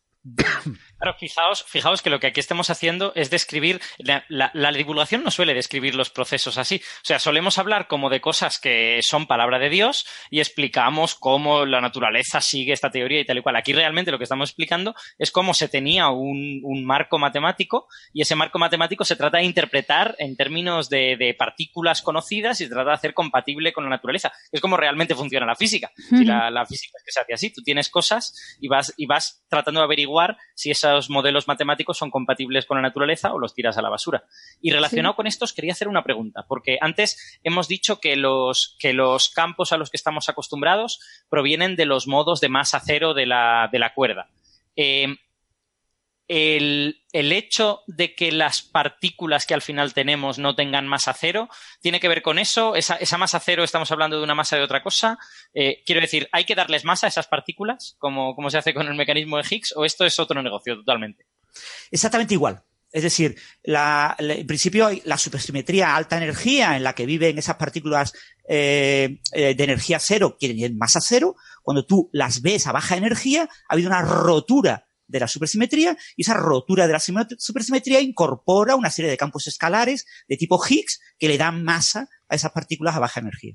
También de manera dinámica, como en el modelo estándar, y por lo tanto todo. No, no, hay, no hay cosas arbitrarias. En ese sentido es muy satisfactorio, ¿no? A priori sí, lo que pasa es que la rotura de simetría eh, de una supersimetría en teoría de cuerdas suele ser bastante más complicada que en el modelo estándar, donde tienes que introducir eh, un campito y todo te sale muy rápido. Son teorías un poquito más complicadas y no está del todo claro cuál es la mejor manera de introducir esos campos escalares en la teoría. La fenomenología de la teoría de cuerdas, ahora mismo hay muchos trabajos hechos, muchos libros, pero todavía hay muchas cosas que no están del todo claros en cómo se rompe en detalle esa supersimetría de alta energía cuerdista. Bueno, yo, os voy a pedir, por favor, que me, me, comentéis un poquito más porque no sé si lo pillo muy bien. O sea, eh, Primero, ¿qué, significa realmente esta supersimetría? O sea, ¿qué es? Porque no, no, no lo acabo de tener claro. Y, esto que acabas de comentar, eh, que una rotura de esa supersimetría te o sea, mm, digamos, eh, le da masa a las partículas. Eh, ¿qué, ¿qué, es eso? O sea, posiblemente lo habréis contado en algún capítulo de física de partículas, pero bueno, eh, cuento yo un poco qué es la supersimetría. Eh, básicamente, desde el punto de vista matemático, es eh, sustituir las álgebras de Lie por superálgebras de Lie, pero eso no nos ayuda, ¿no? No mucho, Es grabar las álgebras. Es decir, la, idea es. o sea, yo quiero, el concepto, o sea. es que ni tan siquiera el concepto lo tengo. de campos bosónicos y fermiónicos, que te mezcla campos bosónicos y fermiónicos y que termina siendo simétrico. Tú tienes una teoría en la cual cambias electrones por fotones por ser muy brutal y, la teoría es igual. En la teoría es igual. Obviamente, si, lo piensas, no, vas a decir no, no hay supersimetría, no. claro, a nivel de, fenomenológico no hay supersimetría. La idea es que quizás a más altas energías sí la haya y que simplemente, o sea, en el Big Bang o en algún algunas energías mucho más altas de las que hemos visto la haya, pero que simplemente es una simetría rota. Claro, supongo que todo esto, entiendo yo, no sé, ahora, eh, que vendrá del hecho de que observamos que las partículas fundamentales tienen cada una la masa que un poco le da, le viene en gana, ¿no? O sea, no, no parece que haya un... Me da la sensación que las masas son un poco así, eh, como si fueran un poco aleatorias, y entiendo que esa supersimetría surge de la necesidad de tener un escenario en el que todo sea más, eh, ¿cómo decirlo? No sé cómo decirlo. Ay, ay. Dime, Francis, porque está, poniendo cara chunga. El modelo estándar. ¿Eh? No, que la, que la supersimetría no tiene nada que ver con la masa, ¿vale? No nos confundamos. Ah, vale, vale. No sé, que como me han mezclado masa con supersimetría. De simetrías se puede hacer un mecanismo de rotura de simetrías que genere masa a las partículas, a los campos que sufren esa rotura de simetrías. En el modelo estándar yo tengo una simetría alta energía, que es una eh, simetría entre el electromagnetismo y la interacción débil, y a baja energía esa simetría está rota. Bueno, claro. Los bosones de, eh, débiles tienen una gran masa comparada con la masa del fotón. Es decir, una manera de dotar de masa a las partículas es rompiendo las simetrías entre los campos que describen dichas partículas. Otra cosa es la supersimetría. La supersimetría es una simetría concreta y por lo tanto también se puede romper. La supersimetría básicamente la idea es, yo tengo un electrón. El electrón son cuatro campos. ¿eh? Hay dos, dos electrones, el, el izquierdo y el derecho, y dos antielectrones, el positrón izquierdo y el positrón derecho. Un electrón son cuatro campos. Entonces, la supersimetría me dice, yo puedo añadir a esos cuatro campos fermiónicos de spin un medio, puedo añadir unos nuevos cuatro campos bosónicos de spin cero, cuatro escalares, que serán eh, eh, asociados a, estos campos y de tal manera de que yo puedo intercambiarlos. Puede haber intercambios. Es decir, realmente es como si la naturaleza viera todos esos grados de libertad a veces como fermiónicos y a veces como bosónicos. Es como si hubiera una naturaleza muy íntima entre ellos, ¿no? Yo a veces viera el electrón, pero en ciertos procesos pudiera cambiar ese electrón a sus eh, S electrones se llaman, eh, las partículas eh, bosónicas asociadas al electrón. ¿no? Entonces, yo esto lo puedo hacer con una supersimetría o puedo meter dos supersimetrías. Es decir, puedo meter ocho campos de bosones, cuatro y cuatro, cada uno con su supersimetría correspondiente, ¿no? En cuatro dimensiones puedo meter hasta cuatro supersimetrías. ¿no? Entonces, eso es una manera de facilitar mucho los cálculos. La gran ventaja de la supersimetría, aparte de su belleza, es muy bello. ¿eh? Las teorías supersimétricas son más bellas porque tienen más simetría. eh, las teorías supersimétricas además eh, tienen muchas propiedades técnicas interesantes. Una de ellas es que los grados de libertad fermiónicos, electrón, los cuatro electrones, y los grados, eh, los S fermiones, los S electrones eh, asociados, en ciertos cálculos actúan con signo diferente, porque unos conmutan y los otros anticonmutan. Entonces el signo, ciertos signos, se compensan el resultado es 32 menos 32, cero. Y evito una serie de infinitos, evito una serie de problemas. Calcular en una teoría cuántica de campos con supersimetría es infinitamente más fácil que calcular con una teoría cuántica de campos sin supersimetría. Y por eso en teoría de cuerdas y en general en la mayor parte de la física teórica, un físico teórico, si puede meter supersimetría, mete todas las supersimetrías que le quieran. O sea que es una cuestión básicamente técnica. Eh, eh, yo te, quería, te quería hacer un comentario. El, eh, la supersimetría tiene todas estas ventajas y básicamente eh, tú puedes sentir como que estás descubriendo que para las leyes de la naturaleza la diferencia entre bosones y fermiones no es para tanto, porque realmente al final tanto bosones como fermiones obedecen a las mismas normas por el hecho de que están, de que están relacionados, eh, pero esto tiene un precio. Y el precio es el que hemos hablado antes, que es que los supercampos, estos campos que tienen eh, grados de libertad bosónicos y fermiónicos, viven en superespacios. Y esos superespacios pues tienen sus coordenadas bosónicas, que son normales, entre comillas, y sus coordenadas fermiónicas, que tienen estas propiedades un poco antiintuitivas. Entonces, todo esto tiene, tiene un, un precio que tú has de pagar y ese precio puede ser que la naturaleza realmente sea, entre comillas, de esa forma, o puede que simplemente sea una herramienta que a ti te viene muy bien para describir una, serie de cosas. Antes de que intervenga José, eh, Alberto, no es verdad, ¿vale? O sea, ah. en cuántica de campos yo puedo meter supersimetrías manteniendo mi espacio-tiempo, ¿eh? No tengo que utilizar un superespacio. El superespacio lo introduzco cuando meto una supergravedad, cuando la gravedad también es supersimétrica. Y tengo con el gravitón el gravitino. Pero si yo solamente tengo campos eh, cuánticos en supersimetría, en una teoría cuántica de campos supersimétrica, viven perfectamente en el espacio-tiempo ordinario eh, eh, campos fermiónicos y bosónicos. José, te toca. No, yo no iba a decir, no, iba a, atacar eso, sino que lo que iba a decir es que algo importante. Aún a nivel fenomenológico, la supersimetría tiene dos, dos grandes virtudes que son las que hacen que a nivel, que, que en el LHC haya inviertan dinero en tratar de buscarla. Pues si fuera todo esto, yo creo que nadie pondría un céntimo por eso, pero por buscarla. Pero ¿qué pasa? Eh, hay dos problemas importantes. Uno de ellos es el bosón de Higgs. El bosón de Higgs, que existe, es una realidad de la naturaleza, por lo tanto hay que lidiar con él. Cuando calculas la masa, usando la teoría cuántica de campos, la misma que usas para calcular todo el resto de las cosas que andan bien, por lo cual, por lo cual tú dices, yo estoy orgulloso de la teoría cuántica de campos, la voy a usar. En el bosón de Higgs tienes un problema, es que la masa, tienes que usar las técnicas de teoría cuántica de campos que te dicen que la masa tiene eh, correcciones cuánticas que se deben a lo que se llaman, bueno, la gente que conozca algo de diagrama de Feynman se debe a, a lazos, loops. Eh, bueno, esos loops, en el caso de un campo escalar, justo el bosón de Higgs es el único campo escalar que no es una interacción, sino que es materia, por así decirlo, eh, no hay manera de controlar esos loops. Esos loops te, te dan básicamente infinito, un infinito, bueno, tú puedes poner algo, decir hasta infinito, lo tomo como un número muy grande, pero no infinito. Pero es que cuando haces, eh, vas haciendo el cálculo, tienes, por, por decirlo de una manera brutal, pero que es más o menos lo que ocurre, tienes infinito, más infinito al cuadrado, más infinito al cubo.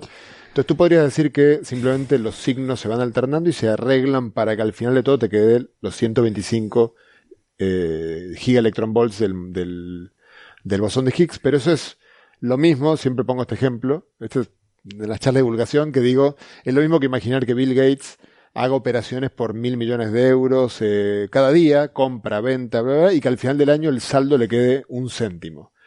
¿Puede ocurrir? Sí, puede ocurrir, pero es, tiene, que lo haya hecho sin calcular es casi imposible porque nunca te va a quedar un saldo tan minúsculo en operaciones tan grandes. Entonces, eso es lo que se llama el problema de la jerarquía. Eh, y la supersimetría lo resuelve espectacularmente por lo que dijo antes Francis, que es que cuando tú en los, los lazos Sí. corren bosones y fermiones y se cancelan. Unos corren con un signo, otros con el signo contrario y se cancelan, por lo tanto, eh, directamente sos infinito más infinito cuadrado son todos ceros. Eso es una virtud importante. La otra, que también es muy importante, es que las, eh, todas las interacciones, supongo que en alguna vez en el programa comentaron que depende de a qué energía tú las explores, la intensidad de la interacción va cambiando. Bueno, todas las interacciones del modelo estándar van en la misma dirección. Cuando uno va a altas energías, es como que pareciera que tienden a unificarse, y uno dice Sí. fantástico, porque todas vienen de lo mismo, pero no, casi lo hacen, pero no se juntan. Eh, ¿Qué pasa? Cuando pones supersimetría, se juntan. Entonces tú dices, pareciera un buen indicio de que eh, la supersimetría justamente tiene lugar a escalas de tipo 10 a la 16 gigaelectronvolts, muy por fuera de, la, de los experimentos que vamos a hacer en, en aceleradores algo- en la Tierra. eh, Mm, vale. Pero eh, escala de energía que en algún momento el universo, el universo tuvo esa escala de energía. Sí, Entonces, claro. eh, se ajusta muy bien con la idea de que había una simetría mucho más grande que se fue rompiendo y que dio lugar a lo que vemos ahora, que es un universo que se enfrió y vemos una realidad aparentemente más diversa, pero la- esa diversidad viene simplemente del enfriamiento que, eh, no sé, eh, hizo que ciertas cosas se diferencien cuando antes eran iguales. Esa idea es muy bonita, muy seductora. Sí. Ahora, al mismo tiempo, yo acabo de dar el curso de supersimetría que terminé ayer en Santiago de Compostela. eh, al mismo tiempo está la parte que para un teórico le toca el corazón a un teórico. Es que, para ponerlo en términos muy simples, pasar de no supersimetría a supersimetría es como pasar de análisis real a análisis complejo. Curso que también estoy dando yo este año. Entonces, cuando uno ve análisis complejo y ves la, los resultados que hay en análisis complejo, lo, lo, lo mucho más potente que son los de análisis real, y ves que para colmo puedes usar análisis complejo para cálculos de análisis real, haciendo, no sé, usando el teorema de Cauchy para calcular Sí. cosas en variable real, usando variable compleja, dices, es que se parecen tanto, Ya. que dices, oye, mira, en el peor de los casos usa la supersimetría como herramienta. Exacto. Calculo y luego ya veré cómo proyecto al, al eje real, digamos, por así decirlo. Y en muchas situaciones se puede hacer eso y son muy fructíferas, quiero comentar porque además lo acabo de explicar y, es una cosa que me llega al corazón. En el 1994, eh, Cyber y Witten, dos también eh, héroes de la teoría de cuerdas, hicieron uno de los trabajos más bellos de la, de la física teórica de las últimas décadas, en el cual demostraron confinamiento, que la- de- el confinamiento de quarks en un modelo supersimétrico. Y, lo- y en una demostración que es hermosísima, que es eh, un cálculo eh, exacto, cualquiera que haya hecho alguna vez en su vida o haya escuchado alguna vez en su vida lo que es un cálculo de teoría cuántica de campos, eh, son cálculos de una enorme complejidad, los cuales uno nunca aspira a calcular nada exacto, sino, bueno, como mucho hacer un cálculo Sí. este, aproximado, perturbativo, qué sé yo. Bueno. Eh, o sea que la supersimetría tiene... Los O sea que sí. físicos teóricos vemos con, obviamente con dolor que no se encuentre en el HC ningún indicio, Ya. eh, nos encantaría que sí, porque sería una mejor noticia, pero, pero bueno, también somos un poco indiferentes a eso, porque Pero no se encuentran indicios porque no se ha llegado a la energía. por- bueno, lo que pasa es que no sabemos bien a qué energía se va a empezar a ver indicios, entonces ahí están eh, los, los, en principio, digamos, no hay ninguna razón, creo yo, para que aparezcan, bueno, a ver, esto puede, puede que Francis lo tenga más, más claro, todas las, todos los, los eh, restricciones eh, experimentales que ligan modelos hacen que si la supersimetría eh, aparece en su versión más simple, aparentemente debería haberse observado en el LHC ahora, o debería verse algo, entonces es muy frustrante que no se observe nada. Ahora, yo creo que jugando con los parámetros, tú vas empujando, vas barriendo bajo la alfombra. o sea, es una alfombra, es una alfombra pequeñita que los físicos nos hemos inventado porque queremos ser guay. Pero si no funciona, la agrandamos la alfombra y, seguimos estirando hasta que, ¿no? Sí, sí, me permitís un pequeño detalle. Eh, para hacer cálculos exactos, que acaba de decir José, eh, los matemáticos hablamos de integrabilidad, ¿no? Tenemos eh, ecuaciones que son integrables, son ecuaciones en las que yo puedo hacer cálculos exactos, ¿no? Las ecuaciones no integrables, o que no sé que son integrables, tengo que hacer desarrollos perturbativos, tengo que usar series, las poniendo x, x cuadrado, x cubo, mucho, añadiendo términos y términos, a veces hasta infinito. En teoría cuántica de campos lo habitual es que los desarrollos no converjan, que sean series divergentes, pero que son series asintóticas. Es decir, empiezan convergiendo, pero después divergen. Entonces, si mm, donde parece que están empezando a converger, todo va bien, pues maravilloso, puedo hacer experimentos, hacer predicciones. En las teorías supersimétricas, sorprendentemente, la integrabilidad es mucho más natural. Eh, encontrar eh, teorías con supersimetría que sean integrables en los cuales esos desarrollos asintóticos en realidad son convergentes y además puedo hacer cálculos exactos es muchísimo más fácil. Entonces, para el matemático, para el físico teórico, la supersimetría es una ayuda absolutamente maravillosa. ¿no? Lo que comentaba José del cálculo complejo, por si algún oyente no lo, ha, no lo sabe, no ha estudiado nunca variable compleja, eh, en las funciones, cuando uno estudia la derivada, dice, derivar es muy fácil. Sí, derivar es muy fácil, es mucho más complicado de integrar, pero muchas funciones de variable real no tienen derivada. Hmm. Hay puntos en los que no tienen derivada, hay muchas dificultades. En variable compleja, si una función tiene una derivada, tiene infinitas derivadas. Sin embargo, en variable real, una función puede tener una derivada, pero no la segunda, o tener tres derivadas, pero no la cuarta. O sea, la, riqueza y la complejidad del análisis real se vuelve súper simétrica, súper maravillosa en, variable compleja. En variable compleja, una función descrita en una curva, automáticamente me define la función en todo el, espacio, ¿no? Es decir, la variable compleja es como la supersimetría, es una ayuda increíble para calcular cosas, ¿no? Y por eso todos queremos encontrar supersimetría, porque nos ayuda mucho a hacer los cálculos, ¿no? Lo que pasa es que la naturaleza parece ser que por ahora está ocultando bastante la supersimetría. También es verdad que el LHC eh, hace búsquedas muy brutas, pero extremadamente brutas de la supersimetría y que, que el no encuentre la supersimetría, como tampoco lo encontró Tevatron, como tampoco lo encontró Leb, la supersimetría se iba a encontrar en 1990. ¿eh? Hay artículos en Nature diciendo, esto es inminente, cuando encendamos aquí el LED un poquito más luminosidad, automáticamente sale la supersimetría. Eh, lo único que está diciendo es que estamos dando palos de ciego, ¿no? Estamos mirando debajo de una farola con luz, buscando las llaves, pero las perdimos en el portal a 5 metros de distancia, ¿no? Pero como está oscuro no las vemos, ¿no? Eso es lo que nos está pasando, ¿no? la supersimetría es algo tan bello que casi con toda seguridad la naturaleza lo, la usará. Bueno, de hecho... Yo debo, de ser el único Grinch que no quiere que se encuentre la supersimetría. Además, soy declarado anti-supersimétrico porque creo que la naturaleza tiene reservado algo para nosotros mucho más guay algo mucho más difícil que lo que se nos ha ocurrido hasta ahora y que es mucho más divertido. Pero, pero bueno, tampoco quiero yo meterme con nadie. Si se encuentra, pues me alegraré como todos, ¿no? Pero. ¿Se lo puede desconectar, eh, Alberto? ahora lo muteamos. No, pero un poco, un poco relacionado con lo que comentábamos al principio, ¿no? De que la teoría esta mm, predice el número de dimensiones que tenga que tener el, el universo. Eh, esto, esto, que me acaba, esto que acabas de comentar es, va un poco en la misma dirección, ¿no? O sea, una teoría que si tú no introduces este concepto de supersimetría, mmm, llegas a tener cálculos que son divergentes, mmm, como que rilla un poco, ¿no? O sea, es un poco, yo lo vería un poco más a favor de introducir este o sea, esta supersimetría como algo real, ¿no? No solo como una herramienta matemática, ¿no? Porque una teoría que te diverge en los cálculos es un poco, no sé. bueno, por eh, supuesto, pero a ver, hay un punto ahí que, que, que, todo depende de la sensibilidad de cada uno.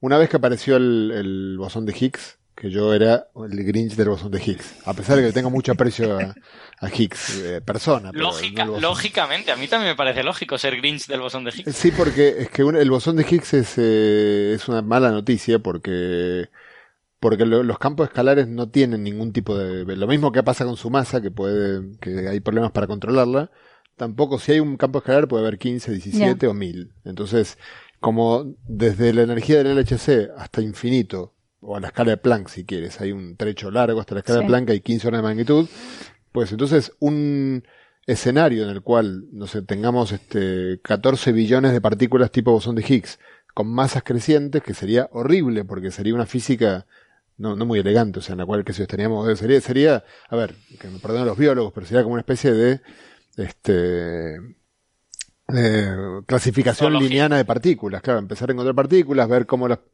no obedecen a ningún principio, eh, no sé, ojalá no sea así la naturaleza, la verdad. Entonces, eh, que haya aparecido un campo escalar, mm, eh, alerta sobre esa posibilidad. Ya. Sabemos que el modelo estándar no. Stephen, eh, Hawking era un gran defensor de que no existiría, no se encontraría el Higgs, ¿no? Él era bueno, apostó, apostó eso, pero a él le gustaba apostar siempre en contra de lo que creía, creo yo, me parece a mí. Pero bueno, sí es verdad, eh, sin bosón de Higgs la, física sería mucho más, más eh, fácil para el calculista, para el que hace cálculos, para el, teórico, ¿no? Lo que pasa es que, bueno, el bosón de Higgs nos da la primera puerta de entrada a que haya muchos bosones escalares, ¿no? Y lo que sí es cierto es que todo lo que ha comentado eh, José sobre la importancia de la supersimetría en teoría cuántica de campo, el problema de la jerarquía, eh, etcétera, la unificación de las fuerzas en un punto, todo eso es siempre y cuando no exista absolutamente nada más que lo que conocemos. ¿Eh? La partícula de mayor masa que conocemos es el quark y tiene una masa bastante más grande que el quark bottom, que es la que eh, y eh, incluso más grande que los bosones W y Z y que el Higgs. Y mm, bueno, ¿y por qué no existe una partícula con el doble de masa, con el triple de masa? Entonces ya cambiarían cómo ajustamos los acoplamientos a alta energía, cambiarían muchas cosas, ¿no? Es decir, pueden, como dice Alberto, descubrirse nuevas partículas que nos hagan cambiar los razonamientos que hacemos ahora mismo.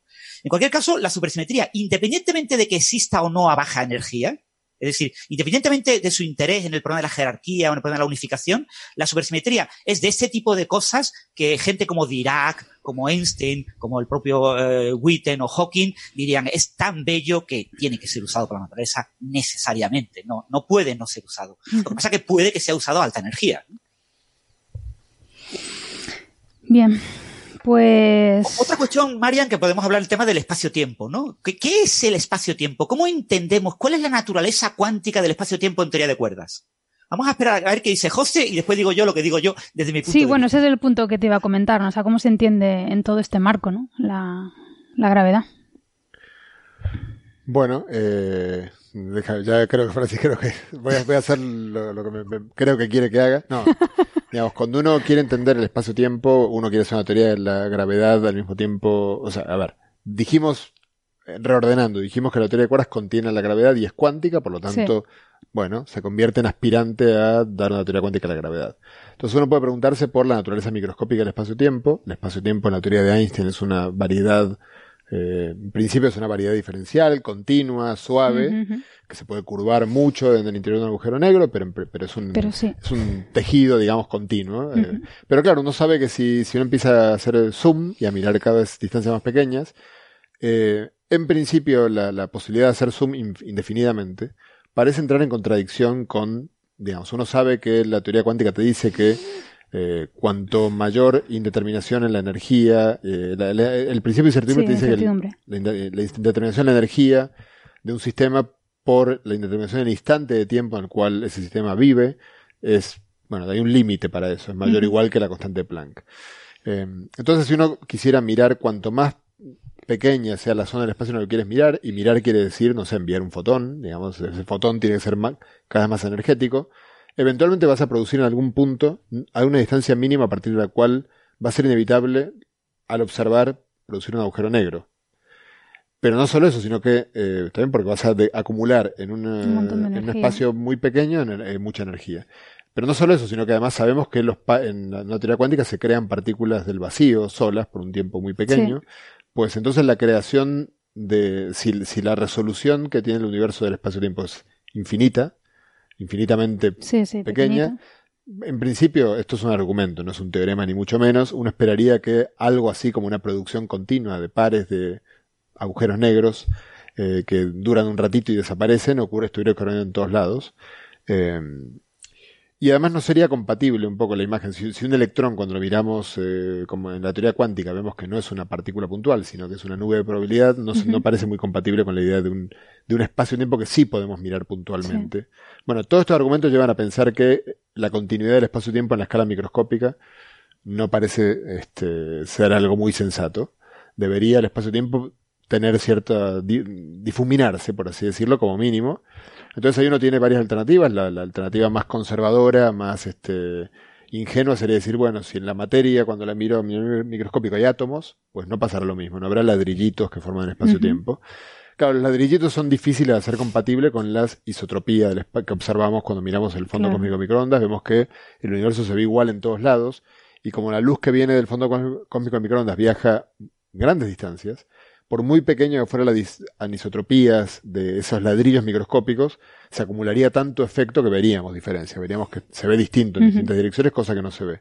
Entonces, la, teoría de cuerdas viene en ese sentido a, eh, no quiero decir que no fue esta la secuencia de razonamientos, este es un razonamiento ad hoc, totalmente ad hoc, que es que la teoría de cuerdas podría resolver este problema, porque si lo que, si todo lo que hay es la cuerda, o sea, las partículas, las interacciones y el propio espacio-tiempo, entonces, bueno, por definición no hay nada más pequeño que la cuerda, porque con, ¿cómo lo voy a medir si todo lo que quiera hacer va a estar hecho de cuerdas que tienen una escala eh, mínima? Sí. Entonces, eh, bueno, no, sé si ya completé lo que esperaba Francis que dijera, pero bueno, esa sería una, una fundamentación para decir que la teoría de cuerdas, eh, además de eventualmente resolver eh, el, los, problemas de los que partimos, que eran los problemas de, interacciones fuertes, eh, y, de que me aparezcan en ella gravitones y las ecuaciones de Einstein, también resuelve de alguna manera la pregunta por la naturaleza microscópica del espacio-tiempo. La idea sería, si quieres, que si yo hago, si pudiera hacer imaginariamente zoom, en algún momento empiezo a ver que voy viendo todo el tiempo una, una sábana espacio-temporal y en algún momento empiezo a ver que algo raro pasa y de repente ya no veo más espacio-tiempo, sino que veo cuerdas vibrando, cuerdas moviéndose y haciendo cosas. Sí, claro, esa, es la visión de la, de la primera cuantización. Es decir, el espacio-tiempo es una especie de gas o de líquido o de sólido de hecho de cuerdas. Eh, y entonces, eh, a escalas muy, muy pequeñas, eh, de orden de 100 veces, la escala de la cuerda, puede ser 100 veces la escala de Planck o algo así, lo que yo veo son cuerdas, ¿no? El problema que tiene esa visión es que, fíjate, hay mucha gente que critica la teoría de cuerdas porque la teoría dicen, yo prefiero la teoría cuántica de lazos porque permite un espacio-tiempo completamente curvado y la teoría de cuerdas requiere cuerdecitas colocadas en un espacio-tiempo plano. Claro, la, la, la visión de la segunda cuantización te arregla este problema. Porque, ¿qué es el espacio-tiempo en teoría de cuerdas? ¿Es espacio-tiempo de 10 dimensiones para las cuerdas con supersimetría, supercuerdas, o de 26 dimensiones para las cuerdas bosónicas? ¿Qué es? Son las constantes de acoplamiento de los campos cuánticos escalares que ha dicho José previamente que vivían en la hoja del mundo. la hoja del mundo vive en campos cuánticos en una más una dimensiones, escalares, y esos campos interaccionan entre ellos. Y las interacciones entre ellos no son un único constante, una única constante de acoplo, sino una matriz simétrica de constante de acoplos acompañada de otra matriz antisimétrica. Y la matriz simétrica describe un espacio-tiempo relativista. Eh, describe una métrica de riemanniana de un espacio-tiempo eh, como el que observamos en la gravedad. ¿eh? Con lo que, en realidad, son las interacciones entre esas cuerdas, entre esos campos que viven en la hoja del mundo, esas cuerdas entendidas como excitaciones de campos cuerdísticos, son esas interacciones las que hacen emerger la noción de espacio-tiempo. Entonces, a escalas muy grandes, yo solo veo el espacio-tiempo, pero a escalas muy pequeñas, lo único que veo son interacciones entre cuerdas, ¿eh? entre campos cuerdísticos, ¿no? Son excitaciones de esos campos cuerdísticos. Entonces, la, la, la, la métrica del espacio-tiempo en el que, entre comillas, viven las cuerdas, es, se llama métrica inducida. No es una métrica que yo tengo que imponer. Me facilita mucho los cálculos. Cuando yo juego con dos o tres cuerdas, cuando interacciono cuerdas, cuando hago cosas con la hoja del mundo, me es muy fácil meterla dentro de un espacio-tiempo. Pero de manera natural no es así. Es decir, las propias interacciones entre las cuerdas son las que dan como resultado la aparición del espacio-tiempo. Por eso en teoría de cuerdas, y ahora supongo será lo siguiente que veremos, eh, la noción de número de dimensiones del espacio-tiempo es variable. Depende de cómo yo mire la teoría. La puedo mirar desde el foco, por ejemplo, lo que llaman teoría M y ver 11 dimensiones, o desde el foco de las 5 teorías de cuerdas eh, en 10 dimensiones, o de otros focos y ver otro número de dimensiones diferentes. Porque el número de dimensiones de ese espacio en el que yo veo que están esos objetos fundamentales, sean cuerdas o branas o otros objetos, en realidad es algo que es resultado de las interacciones entre las propias cuerdas. Y eso está ligado de alguna manera a que nosotros mismos estamos, estamos hechos de excitaciones esas cuerdas, ¿no? O sea, quiero decir, nosotros vemos eso porque nosotros vivimos en ese espacio creado por las interacciones de las cuerdas, o estoy entendiéndolo mal? yo no, no, sé, no sé muy bien lo que significa nosotros vemos eso. Nosotros no vemos eso, no vemos cuerdas, todavía no sabemos si existen. No, no, pero veríamos, eh, hipotéticamente, si, si esto fue. O sea, quiero decir, es que tú estás diciendo que el espacio-tiempo emerge de las interacciones entre las cuerdas y yo entiendo que emerger es emerge como algo en lo que se puede medir.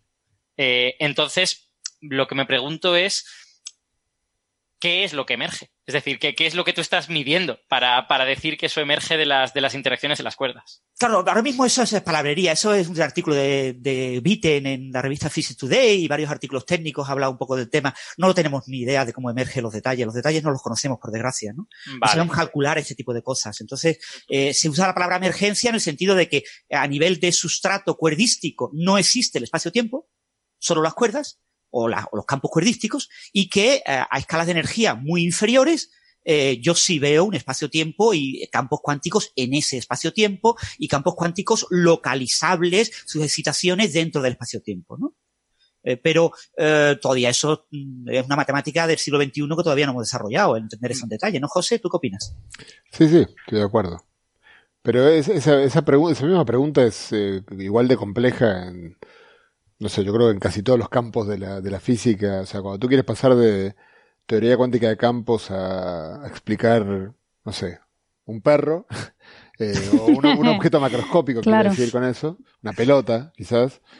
Eh, bueno, hay un relato, hay un relato de cómo voy pasando de una, de una escala a la siguiente y con, pegando cosas, pero es un relato que no sé, nadie, ningún, no hay ninguna publicación en la que esté la cuenta exacta de lo que hay que hacer y cómo, este, eh, cómo exactamente el electrón que uno describe en teoría cuántica de campos es igual que el electrón que ve un, que un químico está describiendo, que el electrón del químico no, no es, eh, no, no, no, no aparece el vacío, desaparece en el vacío. Es un electrón que es mucho más cercano a, es una función de onda con una serie de probabilidades, pero yo creo que eh, el tamaño importa y según a qué escala uno, uno mira la naturaleza, la naturaleza se comporta de maneras distintas.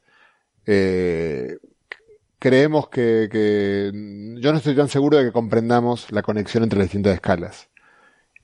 o incluso de que las podamos comprender, porque, porque al final, bueno, eso es, eh, es, es, una discusión que es más filosófica que otra cosa, pero es saber si nuestra descripción de la naturaleza es la naturaleza o no.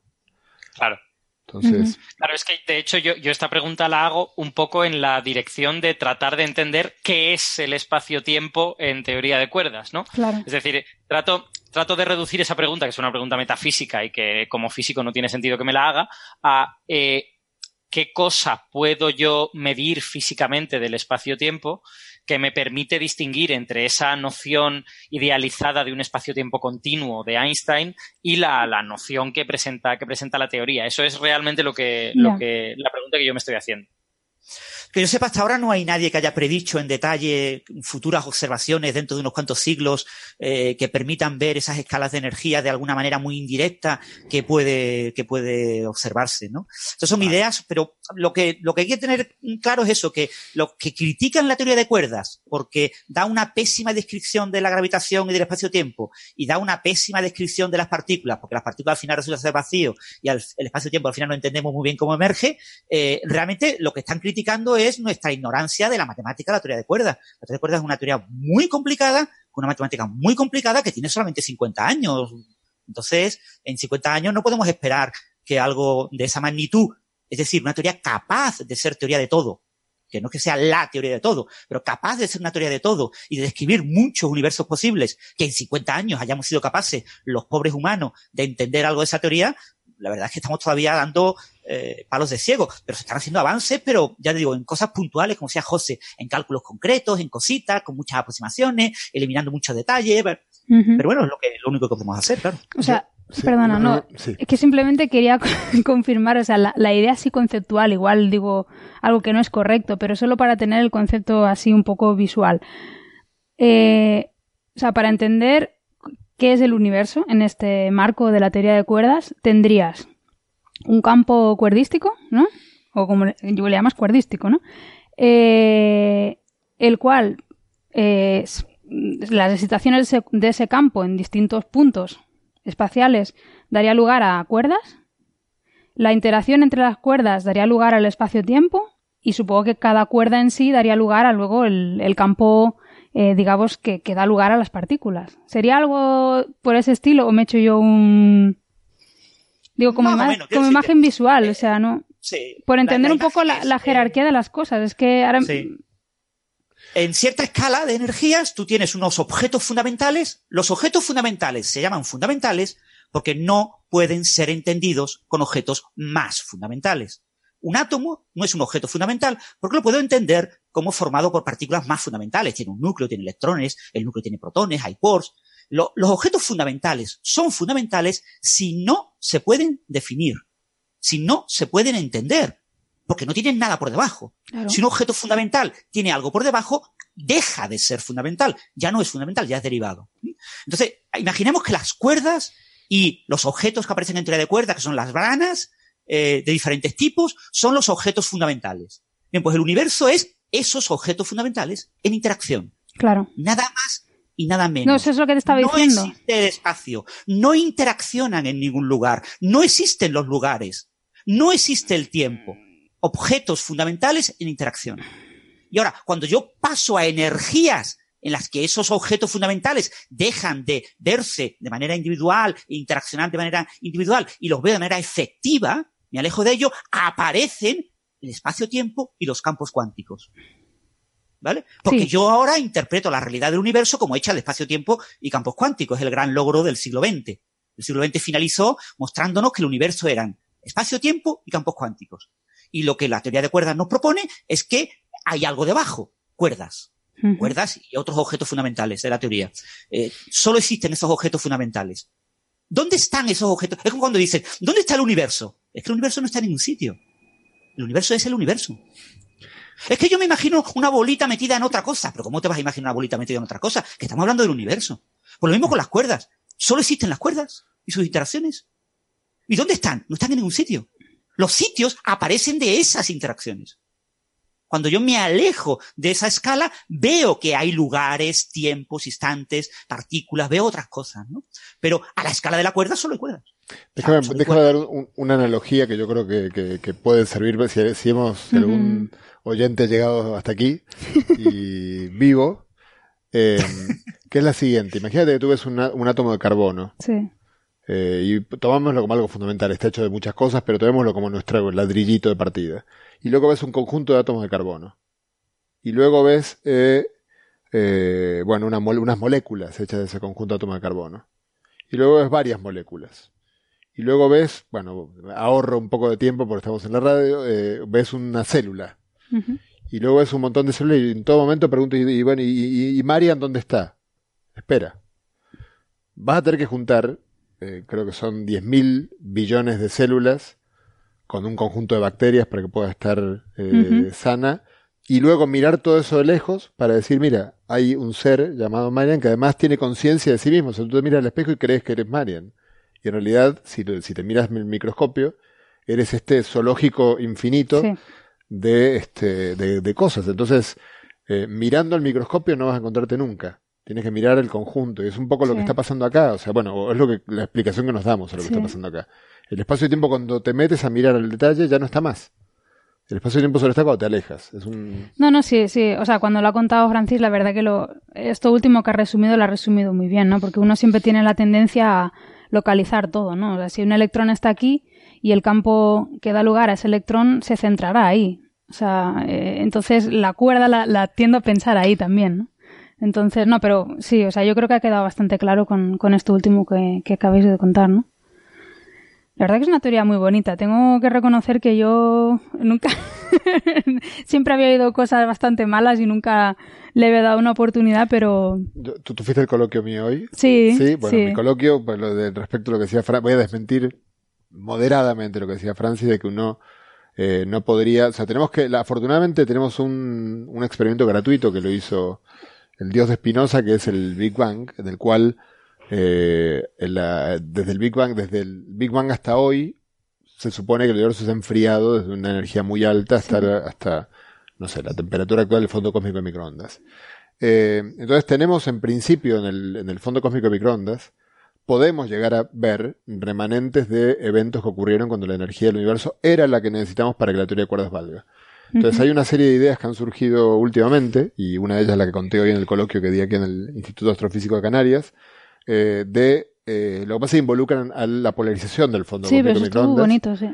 Que en principio, si se lograra medir, y bueno, hay, hay varios sís, ¿no? Pero, pero esos sí son un número finito de sís y eh, un número finito de sís experimentalmente realizables en un número finito de tiempo. Sí. Que puede llegar a ser incluso 5 años o puede ser 500, obviamente. Los dos son números finitos. Eh, uno, somos seres humanos que nos, nos, frustramos mucho si no ocurre en nuestra vida, si no ocurre ya, pero eh, como, como especie tenemos que comprender que, la, que todo dura más de lo que queremos a veces. En principio podría llegar a verse efectos de la teoría de cuerdas en el fondo cósmico en la polarización del fondo cósmico de microondas eh, y eso sería muy interesante porque probablemente es en este momento que se me ocurra a mí la, experimentalmente lo más cercano que tenemos a poder ver indicios de la teoría de cuerdas. Pues sí. Sí, de hecho, lo que está hablando José, los famosos modos B, del Fondo sí. Cósmico que observó el fiasco de Bicep 2, que fue muy famoso, estuvo en todos los periódicos, en toda la prensa. Y claro, que no, que no observó, ¿no? realmente. Que no observó, claro, o sea, que eh, observó de manera eh, ficticia. Pero en cualquier caso, eh, eso obviamente nos va a mostrar eh, la etapa de donde dominaba la inflación cósmica y hay muchos modelos eh, cuerdísticos de la, eh, eh, que dan diferentes variantes sobre la inflación y nos permiten ofrecer quizás una cierta visión cuerdística. Lo que pasa es que los críticos de la teoría de cuerdas lo mismo van a decir que esas señales son debidas al modelo inflacionario y no a la teoría de cuerdas. No, no, pero aunque sean debidas al modelo inflacionario, este, me refería, conté un trabajo que, eh, bueno, después te, por privado, si quieres, te, lo paso. Un trabajo que, que, que escribí hace unos años con un estudiante mío y con Juan Maldacena y un estudiante suyo. Eh, ambos estudiantes en ese momento, ahora ya los dos eh, free. Pues lo, lo buscaré porque es fácil encontrar vuestros nombres. Sí, efectivamente, en el cual eh, lo que mostramos es, eh, bueno, no, no, lo voy a contar acá porque no, no, lo, hoy me llevó una hora contarlo en el, pero básicamente que es incluso dentro del modelo inflacionario, simplemente estudiando la colisión de gravitones en la época en la cual los gravitones este, andaban en un universo muy pequeñito, eh, podría haber dejado trazas en, eh, digamos, en, en las no gaussianidades del fondo cósmico de microondas. Las no gaussianidades aún no han sido medidas, por lo tanto, sí. ese es uno de los sí que, que hay en el camino. Bueno, sí. pues. Es muy interesante por eso, que la, lo, lo, bonito de la teoría de cuerdas, que es una teoría física, o sea, que es un conjunto de herramientas matemáticas y se puede ver como una teoría matemática, pero que es una teoría física en la que los físicos proponen experimentos y observaciones uh -huh. para poder corroborar las predicciones genéricas de la teoría. Sí, sí. Eh, y hay, hay además pe una perdona, cosa que perdona Alberto que te vaya a cortar porque José se nos tiene que ir, ¿verdad? Que tienes que cosas que hacer. Sí. Se nos ha echado el tiempo encima. Yo os pido que os quedéis, aunque sea 10-15 minutos más, porque había alguna cosilla más que, que, queríamos comentar. Pero despedimos a José y muchas gracias, la verdad, por, vale, por no, haber por estado. Gracias a vosotros. Ahora y... podéis hablar mal de mí, pero después escucho el podcast, así que ojo que sé dónde vivís. Bueno, y recordarles a los oyentes el libro Cuerdas y Supercuerdas de, de, José, que está en las coleccionables RBA, que si lo buscan lo pueden llegar a comprar, que no es trivial sí. encontrarlo en cualquier librería, pero que hay muchas que lo tienen y que es un libro muy, muy bueno sobre teoría de cuerdas y, y bueno, los tópicos que estamos hablando. Muchas gracias por la recomendación. vale, pues, gracias, eh, y nos vemos pronto. Venga, espero. hasta pronto entonces. Un placer, chao. Bueno, yo creo que ya para ir también terminando un poquito, eh, deberíamos de comentar lo que aquí Francis habían mmm, nombrado como el problema del landscape o el problema paisaje. La verdad que en español queda paisaje, muy raro. Sí, sí, se suele decir así. ¿Sí? Sí, sí que básicamente yo lo que entiendo es que, claro, tú tienes un marco conceptual mmm, relativamente bien construido, aunque espero que haya quedado claro en, este episodio que la teoría de cuerdas es una cosa en, en construcción. O sea, no está para nada eh, desarrollada completamente.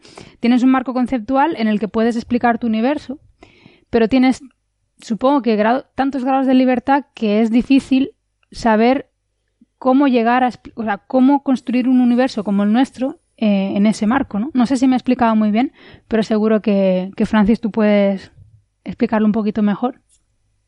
Sí, exactamente. Es una de las grandes críticas recientes a la teoría de cuerdas, ¿no? Eh, varios físicos teóricos, eh, eh, Boyd, Smolin, eh, bueno, ha habido muchísimas críticas en la internet y en libros de divulgación en relación al hecho de que la teoría de cuerdas que originalmente, como dijo José, pretendía en la década de los 70, principios de los 80, ser la teoría de todo, eh, en el estado actual es una teoría de todo. Es decir, cualquier cosa se puede describir mediante teoría de cuerdas. Lo que hemos descubierto en los últimos 20 años es que ni la supersimetría es necesaria. Podemos desarrollar teoría de cuerdas sin supersimetría. Ni las dimensiones extras son necesarias. Podemos hacer teoría de cuerdas en cuatro dimensiones, en 26, en las que queramos. Ni el problema de los taquiones es un problema tan grave. La inestabilidad de los taquiones, ¿qué problemita? Si lo pongo metaestable, si el Higgs es metaestable. No es estable el Higgs. El modelo estándar no es estable. ¿Qué problema hay que la teoría de cuerdas no sea estable? eso que era un sacrosanto, que no se podría mm, concebir hace 30 años, ahora es una cosa completamente natural. Pero espérate, eh, esto que has comentado de que puedes desarrollar la teoría de cuerdas en las dimensiones que quieras, es un poco, entra un poco en contradicción con lo que estábamos diciendo, ¿no? O sea que. No, no, no entra en contradicción. El problema que evita la dimensión correcta es que no haya anomalías conformes y que no haya taquiones y que sea la teoría invariante Lorentz y que sea la teoría unitaria. Sí. ¿Vale? Pero, ¿y por qué tiene que ser todo esto? ¿Quién ha dicho que el universo... Es que nuestro universo es así. Ah, vale, vale. Para nuestro universo sí. Claro. Pero, mm, ¿por qué no podemos describir otros universos en los que eso no sea válido? ¿Por qué no podemos utilizar la teoría de cuerdas para entender física del estado sólido? Para entender el Sol, para entender el plasma de cuál Quita, quita, quita, no me metas en eso, no me metas el sol en esto. ahora la gente lo está usando. Es decir, dentro de 30 años es muy posible que todos los físicos estudien cálculo, cálculo avanzado y teoría de cuerdas. Trabajen en lo que trabajen. Lo único que necesitamos es que haya un par de premios Nobel a esas aplicaciones de la teoría de cuerdas fuera de lo que era la teoría de todo. la, teoría de cuerdas es un lenguaje para entender la física en la que haya campos diversos de diferente spin. Por ejemplo, un sólido. Imagínate un sólido. Sí. Los fonones, las vibraciones de la red cristalina son bosones. Los electrones y los huecos, fermiones. Los electrones se pueden aparejar, pares de Cooper, bosones. Eh, tengo, en un sólido, tengo muchos campos bosónicos y fermiónicos con la teoría cuántica de campos, tengo que considerar campos separados, meter términos de interacción, tengo mucho juego, mucha libertad. Con teoría de cuerdas tengo una versión unificada de todo ello. Entonces, eso es una de las cosas que hemos descubierto en los últimos 20 años. Que la teoría de cuerdas lo puede describir todo. Incluso eh, un universo sin relatividad, un universo sin cuántica, un universo eh, sin fermiones, pueden tener cabida dentro de la teoría de cuerdas. Entonces, la teoría de cuerdas no es la teoría de todo, sino que es una herramienta matemática que me permite describir bueno, claro.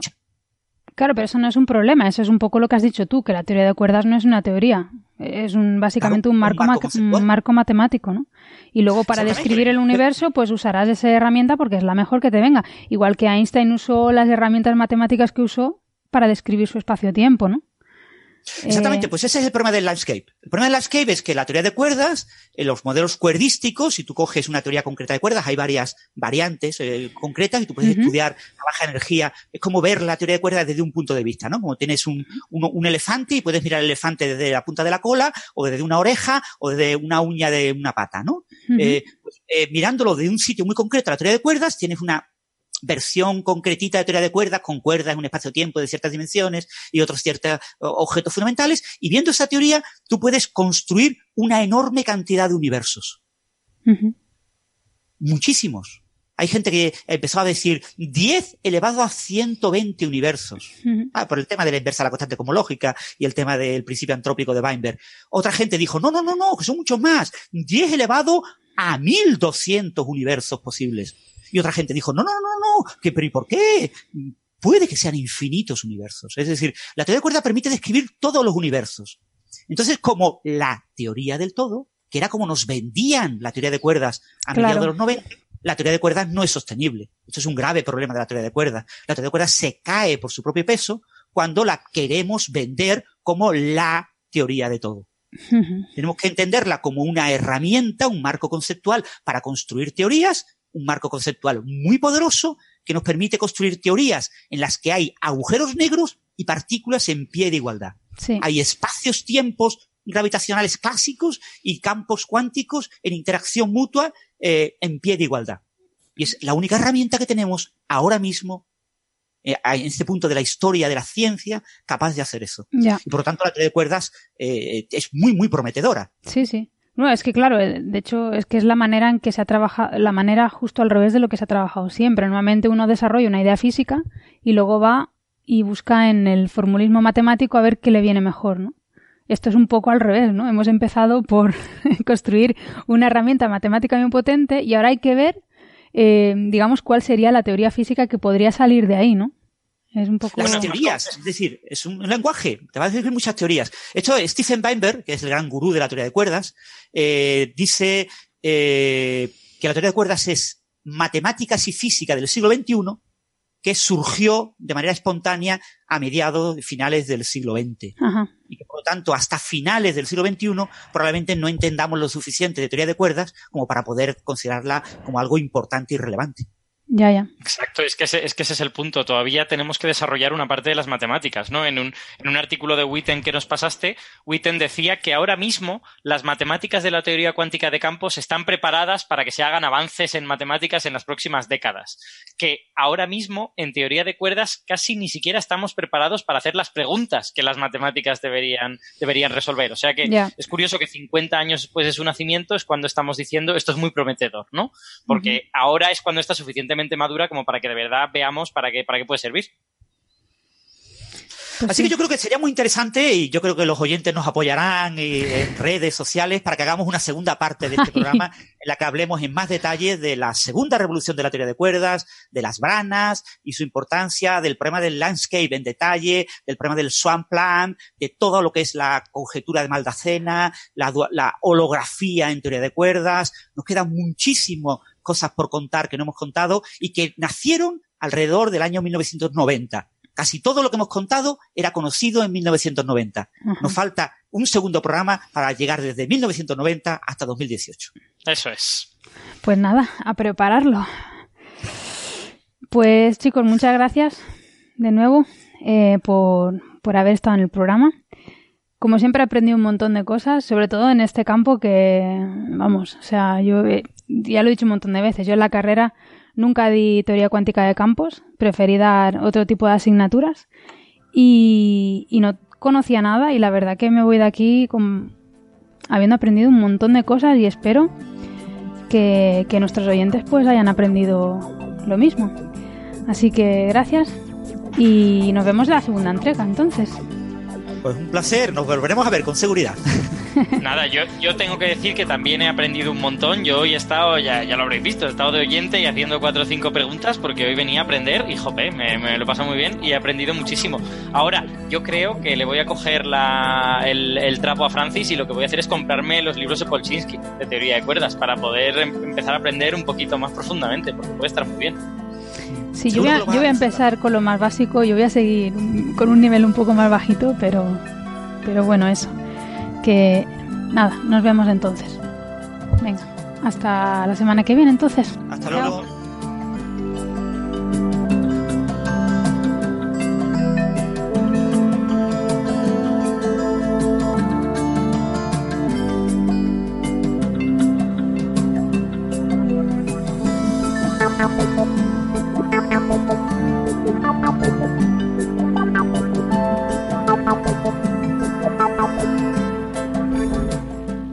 Escuchar Coffee Break, pero he de decir que no tienen ni idea de teoría de cuerdas.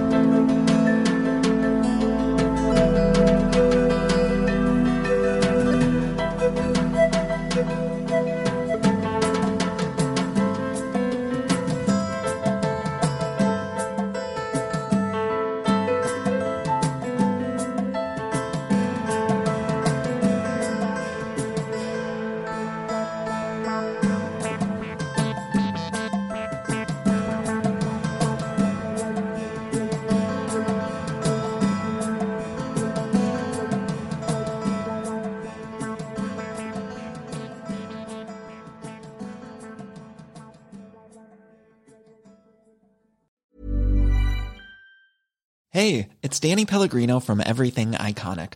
Ready to upgrade your style game without blowing your budget? Check out Quince. They've got all the good stuff shirts and polos, activewear, and fine leather goods, all at 50 to 80% less than other high end brands. And the best part?